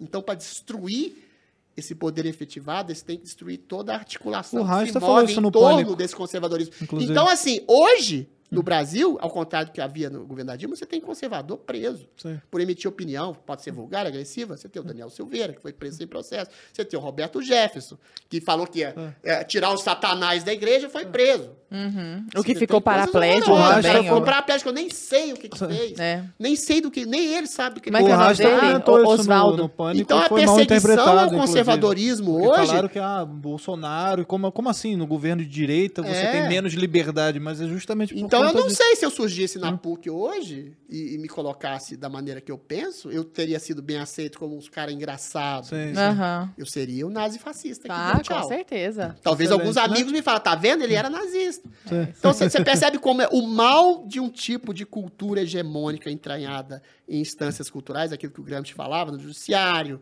nas escolas, nas universidades, na mídia, no, no meio artístico. É isso que causa essa perseguição tão horrorosa que faz com que as pessoas sejam canceladas, humilhadas. Até eu, que sou um dos sujeitos da escala 15 1.8, meio progressista, que gosta, mas desconfia do casamento, sou visto como um conservador. Aham, Ah, nazi enfim, fascista. Nazi fascista, É, é isso. Hitler, É né? Vamos pro Terrível. Fogo? Bora, bora, Mas, bora, mas bora. antes só, Ah. Adriles, como é que a Oi. galera te acha na- nas redes sociais O aí? Achar. É. Pois é, tem Não, que mas vai achar. digitar, a gente vai deixar aqui, inclusive, vamos Pô, deixar pelo aqui... amor de Deus, está. Eu conheço a assessora do Instagram, me ajuda aí. A gente vai deixar, inclusive, aqui embaixo os links do- dos canais aí do Adriles, pra quem... Bom, imagino que vocês já conheçam o Adriles, já sigam o Adriles aí, mas quem tá conhecendo o Adriles agora, não deixe de É seguir maravilhoso. ele. Vejam todos os destaques também. Como é que a gente acha aí, Adriles? Meu nome, Adriles Jorge, com dois L's. Adriles Jorge, tudo junto no Instagram, no Facebook. Facebook eu sou menos ativo, mas eu coloco muita coisa lá ainda. E no Twitter, Adriles, com dois L's também, R Jorge. Adriles Rei Jorge. Adriles R Jorge, vocês me acham lá. Maravilha. Perfeito. Bora pro pin- Pinga Fogo? Antes tem de nós irmos programas embora? que eu vou participar agora. Vamos ver, enfim. Ah, quer falar? Não, deixa, deixa acontecer. É, também. hum, deixou no ar. Tá bom, Deixa ok. É, Tem, porque tem várias possibilidades. tem medo de fazer uma coisa da hora. mas que bom que desse você participou. Uma Não, pessoa sui ótimo. generis, sem dúvida. É, é ímpar, né? Isso, sui generis. Bom. Eu sou a ótimo. conciliação dos povos, tá vendo? Eu falo Aham. discurso progressista, conservador. Por isso que eu falo aqui. narcisicamente. Eu furo todas as bolhas. Um dia eu viro presidente da república, aí eu Ah. faço a- o país se converter na comunhão de novo. Dá um bug mental na cabeça de todo mundo, né? Então vamos lá. Então É. vamos de Pinga Fogo. Quer começar, Arthur? Ah, pode, pode começar. Então bora. Uma saudade. Ah, da crença romântica que eu tinha na humanidade quando eu era mais novo. Eu ainda tenho, mas ela é mais, ela é mais sufocada pela realidade. Acho que o amadurecimento traz isso, né? Você, de alguma forma, você sufoca as próprias utopias que você constrói quando você é mais jovem. Não que elas tenham diminuído, elas estão lá, mas estão meio obscurecidas pela, pela percepção da realidade mais crua. Ainda gente- mais agora, né? que a gente tem em conta. Pois é, pois é. Um livro, sem ser admira- Admirável Mundo Novo. Você já falou aí. Ah, eu vou dar o maior clichê de todos, eu acho. Crime e castigo. Que é exatamente essa. Que, traduz tão bem essa ambiguidade de como a- a fazer o bem, do ponto de vista pragmático, você acaba fazendo o mal. Entendeu? Você pode fazer o mal com a melhor das intenções. E, e essa é a história de todas as ditaduras, de todos os males. O mal é a ignorância de o bem. Ser bom não é necessariamente ter a intenção de ser bom. É perceber e ter a inteligência de perceber a realidade, de perceber o outro, de perceber suas relações, perceber quem você é, perceber que ser sincero e autêntico não é ser uma pessoa exatamente boa, que você pode despejar suas piores crueldades e mesquinharias sendo autêntico, transparente e sincero. E o Dostoiévski coloca isso de maneira muito clara. A construção da bondade é a construção da consciência e do intelecto para realmente fazer o bem. Fazer o bem, às vezes, é muito difícil. De boa intenção, o inferno tá cheio, né? É isso aí. Um lamento, Adriles. Eu ia cantar aquela música da, da, da, da, da Edith Piaf, Genergan, mas eu me arrependo de muita coisa. Escolhe um, o eleito. Poxa, um só. O fatídico gesto, Eu me possivelmente. arrependo daquela coisa mais clichê. Eu me arrependo de tudo que eu deixei de fazer. Eu me arrependo, eu vou falar outra abstração, desculpa, eu não lembro de uma- um grande arrependimento que eu tive. Não, digo, eu acho que de ter, não ter dado ah, um gesto de afeto, de carinho e de amor a pessoas que eram próximas a mim, como a minha avó, meu pai, e que se foram relativamente cedo, assim. Eu acho que todo gesto e palavra de amor que às vezes você Economiza, né? Você economiza, que fica naquela relação cotidiana, pragmática, que é até boa, de, de, de pequenos gestos de afeto, assim, de comunhão. Mas não ter dito uh, o quanto essas pessoas foram valiosas na minha vida, não ter expressado isso de maneira tão clara que a gente fala, a gente deixa de fazer por pura timidez. E a vida parece que é eterna quando você é jovem, né? É, você tem essa promessa de imortalidade que todo hum. jovem tem.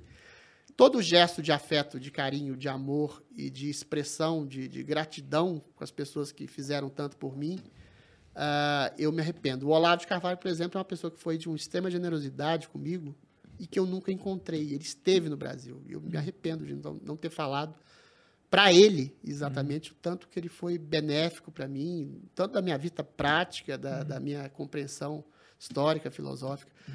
É isso, é uma abstração. Todo gesto que você deixa de dar, toda palavra que você, você deixa de dar, as pessoas que você ama e que fizeram tanto por você. Um sonho.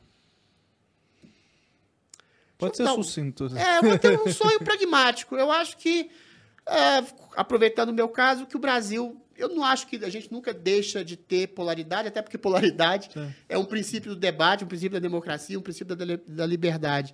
Mas que esse debate seja democrático, seja, que esse debate seja racional. seja racional que, que uma pessoa que seja de esquerda não perceba alguém de direita como um canalha, que não perceba alguém que ela como talvez não tenha right. compreendido como uma manifestação hegemônica do mal, entendeu? É. Que as pessoas sejam mais abertas e que estabeleçam um debate melhor, entendeu? Pô, três mil anos atrás o Sócrates é. já aprendeu, já ensinou isso pra gente, que a dialética era exatamente, a dialética é o debate, é o diálogo, era a premissa para a melhoria da percepção da realidade. O que é a dialética? Tese, uma antítese, que se contrapõe à tese, e a síntese. O que é a síntese? A síntese é perceber o que é melhor de uma tese, o que é melhor de uma antítese. Eu posso até perceber o que é melhor da esquerda. Eu falei do capitalismo, por exemplo, que foi adoçado. Foi manifestações, entre aspas, socialistas, como direito ao trabalho, direito a férias, uh, não ao trabalho infantil, ou seja, não a exploração ao trabalho, que foi adoçado, foi colocado, talvez seja uma atitude boa. Uh, uma, uma, uma, premissa boa de, de, um histórico de esquerda, que não seja uhum. essa esquerda totalizante sim, sim. um Estado absolutista. Então, assim, quando você percebe o que há de bom de uma tese que talvez seja aparentemente contrária à sua, você estabelece um princípio de diálogo e você pode fazer uma síntese que seja melhor para você, para a pessoa com que você dialoga, e num, num corpo maior, melhor para o seu bairro, para sua família, para sua cidade, para o seu estado, para o seu país e para o mundo. Maravilha. Eu tenho uma última. Então o sonho é esse, uma é última. um diálogo mais tolerante em relação a. A mais importante, Adriles. Quem ganha o BBB 22? Eu nunca vi o BBB tão ruim. Bom, quem quer que ganhe o BBB 22 é, é alguém que seja o menos ruim, porque eu acho que é, é, esses personagens. O BBB tem uma questão agora, vou fazer uma coisa até séria. O BBB é um programa que descortina o caráter humano, né? Eu acho fascinante, por isso que eu entrei. E ele é alta literatura, você vê com olhares assim. As pessoas se transformam em canalhas, em santos, uhum. abnegados, uh, por dinheiro, por fama. A pessoa se descobre, descobre o verdadeiro caráter que ela tem para si mesma, não para os outros. Isso é mais fascinante, é um problema que as pessoas são o que elas são. Só que quando você coloca só personagens anódinos que querem seguir um, um discurso uhum. politicamente correto, quando você quer fazer um programa de doutrinação, aí você coloca ativista feminista, ativista socialista, ativista radicalista, aí o programa perde em grande medida da Sim. sua essência, que é desvelar e revelar o caráter humano. Às vezes dá até certo por, pelas razões erradas. O ano passado foi uhum. ótimo, Sim. porque uma dessas identitárias, por exemplo, Sim. que era mulher, que era antirracista, se transformou no monstro, ou se revelou no monstro lá hum. dentro. E aí é interessante como você percebe que as causas identitárias... E a mídia passando pano. É, as pessoas uhum. usam dessas causas identitárias para exatamente se colocar em lugar de vítimas para poderem massacrar. Ou seja, essa moça, que não vou dizer o nome, ela simbolizou toda essa histeria coletivista, histérica, é, narcísica do identitarismo, de como isso pode se transformar num movimento opressor e que se tem transformado no movimento opressor, não só no Brasil, no mundo. Hum. Aí o BBB é didático. Mas isso acontece pontualmente. Na maioria das vezes, eles se escoram num discurso eu, é, douradinho de, de ah, uhum. eu não, eu sou ser homem é ser limpinho, é, discurso é ser limpinho, ser o, o, homem é que faz mal à sociedade, os brancos são ruins, os aquela, aquela velha história. E isso está se transformando numa constante do BBB, que está se transformando muito, um programa muito chato, com a raras exceções. Perfeito. Muito bom, né, Lara? Muito bom, muito bom, impecável. Muito Excelente obrigada por papo. tudo. Obrigada pela presença aqui. Eu que agradeço efusivamente a vocês do Brasil Paralelo, sempre solícitos, sempre generosos, sempre extraordinários na disseminação de uma alta cultura pop, simbiose que o Brasil precisa tanto. Foi um prazer. Obrigada, é um prazer. Até mais.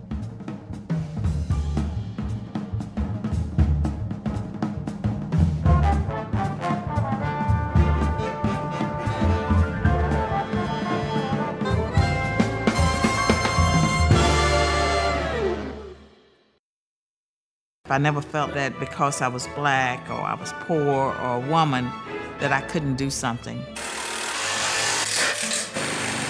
I grew up being told of my disadvantages, that this country is unfair to black people. The ideology is implanted into you subconsciously to believe these things. It's like a cancerous plague in the mind of black Americans. We're brainwashed to think, well, is it because I'm black? America's not ours, or we got shipped here. No, our blood is on this soil. We own this too. There should be a pride that we have in the fact that this country was built by many great black men and women. Are you trying to say that this country does not specialize in racism and bigotry? So bigotry? long as black people continue to have their psyche filled by that nonsense, we won't have an awakening.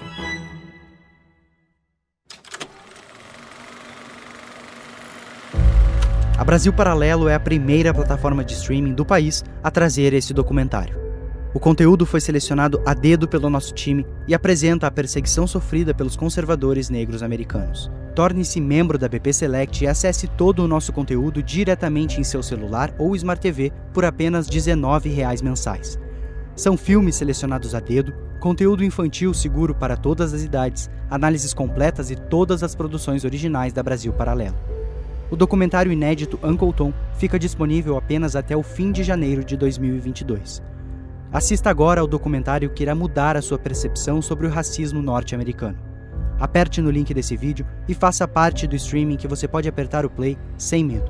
Nós contamos com você. Muito obrigado e até breve.